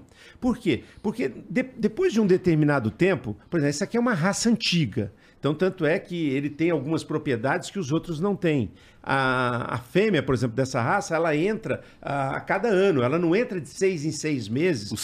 O cio dela é todo é, ano. é, é- é anual, não é mensal, não, é sema- não é semestral como os outros. Aham. Né? Então, por exemplo, nos Estados Unidos hoje, na Europa, estão se criando, por exemplo, um Golden Retriever, ele vivia, você falou 15 anos, que é a média de um cachorro, mas não é mais. Hoje em dia um Não, eu tirei do meu cu esse número também, não sei, não sei, pô. é, né? Então, é em média de, de 8, 10 anos, Tá. 12 anos, né? Por quê? Porque hoje os alimentos, né? Tem uma série de, de rações, de produtos que as pessoas dizem aí, ah, é prêmio, é high prêmio, é super prêmio, que às vezes não são benefícios, não têm os benefícios, nutrientes necessários para o animal. Quantas vezes um animal come, ele acaba de comer a ração, vai lá no, no jardim, no capim e, e vai comer o capim, porque ele precisa daqueles nutrientes para ajudar na digestão. Então, o tempo de vida, a longevidade dos animais estão diminuindo. Então, o que, que ocorre? Estão é, fazendo os mix. Então, por exemplo, um Golden Retriever vivia 15, 20 anos. Só que o Golden Retriever é uma raça que foi criada para viver lá no- no- no- nas águas geladas né? da, da Inglaterra e, e tudo mais, e não para viver aqui no, no Brasil, num, num- num país né, tropical. Então, ele, ele come, come, come e cria camadas de gordura que é para aguentar as águas geladas. Como ele não consegue, ele não tem essa capacidade para gastar, saem umas feridas no corpo chamado hotspot. Então, se ele fosse viver 15, 20, ele está vivendo 7, 8, 9, 10. Mas além de viver, às vezes vive mal. Por quê? Porque teve poucas linhas de sangue e começa, ah, você comprou um, vou cruzar com o teu, ah, vamos cruzar com o meu. E não tem aqueles critérios em termos de criação para poder realmente melhorar a raça. Então começa, ah, tem displasia. O que é displasia? É um problema do encaixe ali, coxo femoral, que tem nos Rottweilers, tem nos pastores, tem nos Goldens, tem nos Labradores e nos Bernesses. Então o que é que ocorre? Resolveram, lá nos Estados Unidos, na Austrália, em alguns lugares, cruzaram com o Poodle, que também é uma raça primitiva. Então fizeram os Golden Doodles, os os Bernedoodles e assim vai. Por quê? Porque com isso se consertaram vários tipos de problemas que esses cães tinham. E aí aumenta a expectativa de vida. Então é hipoalergênico, ou seja, não causa alergia para as pessoas, tem menos queda de pelo, tem menos problemas de pele uh, aguça a inteligência. Então, esses são os híbridos. Então, por exemplo, eu tenho lá uma Malinois em casa que chama Pastora de Malinois, Pastora Belga de Malinois, que é o cão mais utilizado pela polícia e pelo exército no mundo inteiro eu cruzei com ursos. Ursos foi papai, a questão de. Nossa, magoou a coitada, então, né? Porque esse cara aqui é grande pra caralho, pô. Mas olha, o interessante. Rachou lá no meio. Não, não, o interessante é isso: é que os cães eles se adaptam. Se ela não tivesse, não suportasse, não, não tivesse essa capacidade, ela é grande. Ela é uma malinois grande. Tá bom. E nasceram nove filhotes pra você ter uma ideia como é que foi a cria. Então, essa raça, ou seja, pode ser que eu esteja começando uma nova raça. Né? Então, é, é, é uma questão assim de, de, de, de, de estudo e que as pessoas vão vendo e falar, pô, tem que desenvolver uma raça que aguenta o frio, a outra que aguenta peso, outra que seja melhor cão de guarda, outra que seja melhor de faro. Então, todos os cães estão distribuídos em grupos. Então, tem faro, tem companhia, uh, tem. Mas uh, o caça. pug deu errado. Então, deu errado. uh, Veja, a gente chama esses, os pugs e outros aí, que são prognatas, de, de é, bracocefálicos, né? Então são cães que têm dificuldades de respiração. Realmente, por isso que em alguns países, como por exemplo na própria Escandinávia toda, lá na Noruega, na Finlândia, na Dinamarca, eu estava conversando agora há pouco com meu primo, o, o Renato Leite, que é veterinário, e ele estava dizendo: olha, nesses países estão proibidos a criação. Se uma cadela for pega, se você for pego com uma cachorra com cria, o, o cão vai ser sacrificado e você vai assinar por um crime. É crime. Nossa. É, por quê? Porque existe o sofrimento do animal. Então eles dizem que tem esse sofrimento. Tanto é que algumas companhias aéreas acabaram proibindo o voo, o traslado desses tipos de animais, porque muitos animais estavam morrendo durante o trajeto devido a essa dificuldade. Realmente tem uma certa dificuldade para respirar, mas não é só o, o, o pug, como o bulldog francês e várias outras, né? Então é, é uma. Você não... Vou te dar um presente, um presente. Tem, tem cachorro ou não? Tenho. Tem uma, tem a Raju, é uma Jack Russell. E uma gata. Eu vou dar gata. um fluffy. Não sei se eu quero não, cara. Você quer? Você quer? Eu não, eu não, eu não assim, ó, ó. Eu, a, a, minha vida ela precisa ser o mais prática possível. Ter um, um animal que vai me dar trabalho, irmão, ele não tem espaço. Hum, e eu então prefiro e eu prefiro não, não cuidar mal dele. Eu só não tenho. Para não cuidar mal, assim, se for para cuidar mal, eu prefiro não ter. Tanto que tanto a, a Caju quanto a Juju, e a cachorra e a gata, é, quem cuida é minhas filhas e minha esposa, assim, porque eu, inclusive, para comprar a, a, a, a Caju, que é a, a cachorra, eu falei, cara, ó. Você é, comprou a Caju? Vou, comprei, cara. Nossa. Crime, crime. Mas a Juju é adotada, então tá, tá, tá, tá, no, tá na média. 50 que 50. É. Mas deixa eu falar uma coisa aí, Igor. Vai. Só pegar um adendo aqui, é o seguinte, olha só. É, tem um filme com o Chevy Chase, um filme bem antigo. Chevy Chase, para aqueles que não sabem, foi, fez Férias Frustradas, uhum. fez um monte de filme aí. É, tem um filme que ele tá com setter, ele começa o filme, setter irlandês, é um cão todo vermelho, nem difícil ver hoje, né? Acho que você não tem visto mais, né? É uma, uma raridade. Ele começa o filme, ele, ele chega, ele comprou uma fazenda, aí ele abre a porta do carro assim, o cachorro sai correndo e fala: corra, corra, aproveite esse espaço. E o cachorro corre, corre, passa o filme inteiro, o cachorro correndo e não volta para ele, porque eles são assim. Mas eu digo sempre o seguinte: 95% dos cães não estão associados a espaço. Eles estão associados a você, à família, ao ser humano. Eu chego em casa, eu solto lá, tem 5, 10 mil metros em casa, eu solto, os cachorros ficam em volta. Os cachorros não correm, eles vão ali, andam 5, 10 metros, dão uma voltinha, fazem o xixi e voltam. Eles não têm essa coisa de sair, falar, ah, eu quero ficar longe. Você entra para dentro de casa, eles vêm atrás de você. Então, tem muito mais. Eu conheço pessoas que moram em apartamentos, eu tenho amigos meus que moram em kitnet, no centro da cidade, com três cachorros, com border collies, e, e ele sai, passeia de manhã, de tarde, faz um xixizinho, volta, os cachorros ficam ligados nele.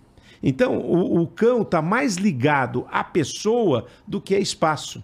Então, é, não, não, é questão de dinheiro, ele não vê se você é rico. Às vezes você mora numa mansão, né, no, no, em tal lugar, tem lá 50 quartos, mas ele está o tempo todo assim atrás de você. Você anda, ele está atrás de você olhando, né? Ah, ela tá até dura. É mesmo, Lara? a Lara é assim, fala. Quer dizer que você é fã do Lara. Eu tenho três coisas para te falar. Ah. Mais duas eu esqueci. Ai, meu amigo. Esse cara, esse cara aqui é uma história à parte, cara. Tu conhece ele há quanto tempo, Richard? Pá, 30? Sim. Richard eu, é garoto. Eu vou, eu era um garoto, eu fui embora, cara. Sabe por quê? Tá na merda? Eu vou, eu vou tentar transar hoje à noite com a mulher, cara. então deixa eu só ver se tem mensagem pra nós aqui. Tem mensagem aí? Tá bom, rapidinho. Pera aí, deixa eu ver aqui. Vou tentar transar. Será, se, quando ela. Você imagina que, que ela ouve esse tipo de coisa e, e fica como, cara? Calma aí, cara. Ficou com ciúmes! que foi, meu amor? que foi? Vamos lá. Ah. Oi. O usuário random aqui falou: Boa noite, Richard, Gilberto e Igor. Tem um grupo de amigos que sempre que encontramos, alguns deles afirmam que um ser humano desarmado ganharia uma luta contra um guepardo. Seria possível? Abraço a todos. Duvido. Não vem nem fudendo. Primeiro que ele não consegue fugir. Nem fugir ele consegue. Não. Né? Never. Pois é. E Ever. vai ser jantado, vai virar comida. Vai, vai, vai. Com certeza, né? Imagina. Garras, unhas. Não, eu já vi o, o Valdomiro, aquele pastor lá, falando que deu um soco na cara de um tubarão e fugiu dele. Eu fiquei, caralho. O Valdomiro. O pastor lá do chapéu, caralho. Sei, sei, sei. Não, Valdomiro, é sério? Sério. Ô, oh, Valdomiro. Eu já tive lá e me emocionei pela forma com que. Ah, nossa, aquilo aí. Aquela energia, cara, que a gente sente, cara. No Valdomiro ou nos tubarões? Ah, no Valdomiro, mas ele nunca deu um tapa não dá pra dar um soco no tubarão, não, né? O Miguel foi. Ah, é? Vou falar, vou falar. É... E o Miguel Fernandes SF mandou salve, salve família. Richard, sou seu fã e apoio e apoio e aprendo demais seu trabalho no YouTube. Cresci vendo seus documentários e quase virei biólogo. Você se arrepende de algo como fazer o pudim ou tentar pegar um jacaré-açu com as mãos? Você ainda faz caravana para a Amazônia de barco? Yes, yes, Yes. Não foi uma boa ideia. Tá, tá arrependido. Yes! Yes, baby! Se liga, ó, você que tá assistindo aí, ó, viu aqui ao longo do programa, aqui em cima da mesa, o hidromel Felipe Mid, que é, bom, tem gente que acha que é uma bebida, é, é uma cachaça que joga mel dentro e vira hidromel, mas na verdade... Será que é? Você vai experimentar, cara. Vamos, ah, ah, bebê. Você também. Aqui ah. tem aqui o que o que é. Já tá abrindo, já lá. Já vai destruir.